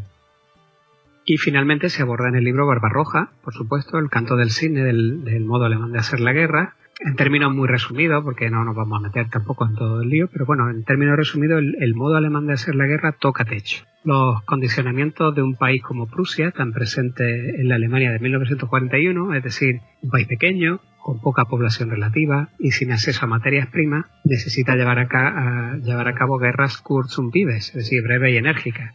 Y eso está muy bien para las distancias y las carreteras de Europa, pero no para las inmensidades de una potencia superpoblada industrializada y con una disponibilidad de recursos casi infinita. Sencillamente, el modo alemán de hacer la guerra, tal como lo hemos visto hasta ahora, había tocado su umbral de festividad. No se le pueden pedir pera al olmo. A esta escala, todo deja de funcionar adecuadamente. Ya lo vimos el año pasado en el programa de Kiev con el enorme problema logístico que se les presentó, al que no le hicieron caso, pero claro, no, no le hicieron caso porque ellos nunca habían pensado en la logística, porque en el ambiente en el que se desarrollaba el modo prusiano de hacer la guerra no era necesario. Las guerras eran breves y enérgicas, con lo cual no necesitaban tampoco tener un sistema logístico muy, muy desarrollado. Claro, ¿para qué preocuparse por la logística? Por eso el año pasado siempre nos sorprendíamos de que, es que no le prestan ninguna atención a la logística, es que no está en su ADN. Entonces, claro, el modo prusiano o alemán de hacer la guerra se agotó en su versión 3.0 cuando se sacó de ese ambiente tradicional y natural en el que se había criado, que era un Europa occidental con tierras fértiles, caminos buenos, un tiempo relativamente bueno y distancias muy cortas. Entonces, claro, lo, ¿quién lo va a sustituir? Porque aquí ya estaríamos hablando de un modo de hacer la guerra, ya le podríamos quitar el adjetivo de alemán, 4.0. Es decir, ya estamos hablando de superpotencia, de potencia con una población casi limitada, con recursos casi ilimitados. Claro, esto lo, ¿cuáles son los herederos? Pues es el ejército rojo, el ejército soviético, con su doctrina de operaciones sucesivas y en profundidad, con ejércitos masivos que tienen recursos casi ilimitados, o Estados Unidos con su capacidad industrial, su tecnología al servicio de la potencia de fuego y bueno, eh, teóricamente van por ahí los tiros, claro. Eh, ojalá no tengamos que verlo nunca, pero tampoco lo podemos saber muy bien puesto que no ha habido una guerra donde se, pruebe todo eso. Lo que sí sabemos es que el otro modelo se agota cuando las distancias son tan grandes y cuando te enfrentas a un enemigo que está superpoblado o que tiene una industria con acceso a materias primas casi, eh, casi infinitas. Bueno, yo creo que si llegamos a una situación así, no creo que tampoco veamos mucho, muchas cosas de esas. No habrá mucho de estudiar. Sí, sí. Y, y, bueno, me ha sorprendido lo de, claro, eh, tiene sentido, es decir, si quieres una guerra rápida, que con victoria rápida, contundente, tal y cual, como la que buscaban los alemanes, ¿no? En la Segunda Guerra Mundial, eh, pues no tenía mucho sentido lo de la logística me ha sorprendido bastante. Es como lo de prepararse de losers, ¿no? claro, claro, se metieron, se metieron en un, en, en un país, en el, término clausewitziano de país, con el que no podían. No, simplemente porque su estructura no podía, no podía, no, al final no, no podían llegar a, ni a Moscú ni más lejos, porque los, los rusos se podían haber retirado otros 200 kilómetros y ya está. o sea, era, más y si no otros 500 y tal y así. era, más de lo que podían de lo que podían hacer. Mm. bueno pues eh, pues muy bien eh, Hugo eh, hemos llegado casi al final pero creo que podemos ir a la bibliografía ¿te parece? estupendo. Pues venga vamos a la bibliografía que viene de manos de Ediciones Salamina y aquí, pues obviamente tenemos que hablar de, de esta obra de Robert Citino. Eh, ¿Lo he dicho bien? Citino, sí, ¿no? Sí. Em, el modo alemán de hacer la guerra, de la guerra de los 30 años al Tercer Reich. No había dicho yo al principio la segunda parte porque es que está súper sorprendido. Pues, hasta, fijaos, hemos ido a la guerra de los 30 años y hasta dónde hemos llegado. ¿eh? Pues, eh, ¿qué nos podemos encontrar en este libro? Pues bueno, ya que hemos estado hablando de todo esto, pues precisamente de de esta serie de características de un modo muy particular de hacer la guerra que surge por condicionantes geoestratégicos en un estado del Sacro Imperio, que Sitino, que es un gran experto en, las guerras de Alemania, debido a su estudio compulsivo, pues él ha llegado a unas conclusiones y se ha dado cuenta de que había una tesis o una continuidad en, en esos modos prusianos de hacer la guerra, alemanes posteriormente, y decide, decide convertirlo en tesis y hace un libro. Y de hecho él está muy orgulloso. Yo creo que es el primero y el único que muestra esta teoría. Y como dije al principio del programa, él se muestra especialmente orgulloso de ello porque lo incluye de modo destacado en su currículum. Y bueno, me gustaría también decir que la verdad es que aquí tenemos un, póker de ases que nos puede hacer las delicias sobre sobre la doctrina y los modos de hacer la guerra, pues prácticamente desde el tercio hasta la, guerra eh, móvil que hubo en Tormenta del Desierto, porque podemos entroncar cuatro libros que nos transportarían directamente desde los tercios de Flandes hasta el Golfo Pérsico en 1991, que serían los dos libros de William Guthrie, Batalla de la Guerra de los 30 años, el, primer, el primero que hablamos de la reforma de Gustavo Adolfo y del tercio español, el segundo, que hablamos de la segunda parte de, la Guerra de los 30 años, cómo poco a poco las formaciones van buscando la potencia de fuego y se va desarrollando la guerra en línea. Con este libro de El modo alemán de hacer la guerra, entroncamos con el gran elector en, en la segunda mitad del siglo XVII y lo soltamos en Barbarroja en 1941 y con el libro de, de Robert Citino de la Blitzkrieg a Tormenta del Desierto, la evolución a nivel de la guerra a nivel operacional, analizaríamos toda la, guerra, la Segunda Guerra Mundial, también desde el punto de vista norteamericano, soviético e inglés, y luego eh, seguiría eh, comentando todas estas cosas que hemos visto pues en distintos conflictos del siglo XX, como pueden ser la guerra de Corea, eh, la guerra de Vietnam, la guerra indochina, la guerra árabe-israelíes, la guerra de Irán e Irak y finalmente la tormenta del desierto. O sea que yo creo que ahí hay un compendio de conocimiento de la guerra que es fantástico en esos cuatro libros. Pues sí, la verdad es que por lo menos recorre todas las formas de hacer la guerra desde entonces. O sea, por lo, menos las más exitosas o más destacadas, está claro. Eh, desde luego los que no han funcionado, pues no. eh, bueno, y luego pues, otra cosa, otra cosa interesante que tiene el libro es que se le ha dotado de mapas de las distintas batallas. Mm. Del estado, la mayoría de ellos son del Estado Mayor General alemán Ah. de, estudios del siglo XIX y principios del siglo XX que, son bastante bonitos. Ah, mira qué bien. O sea, que son de época encima. Sí, sí. Qué bien, qué bien. Bueno, pues eh, solamente nos queda coger y dar las gracias a nuestros eh, mecenas eh, que nos apoyan y especialmente a los patronos héroes de las Termópilas, Daniel y Cristian Carrillo, el ecuatoriano en Tokio. Bueno, pues despedimos a Tony, arroba Lord Cinecester en Twitter. Bueno, pues ya nos veremos la próxima. Me parece que estaremos en posiciones rodeados de, hostiles que nos estarán ahí rodeando nuestra posición. O rodeando a otros. O seremos los que rodearemos. esa, la cuestión es rodear. Esa es. Em, despedimos a Hugo, arroba Hugo Acanete en Twitter. Bueno, Hugo, gran trabajo el de esta noche y ya sabes, intenta rodear. Eso suena fatal, ¿eh? Para que no te pille, como, pues, siempre. si no, si no frontalmente.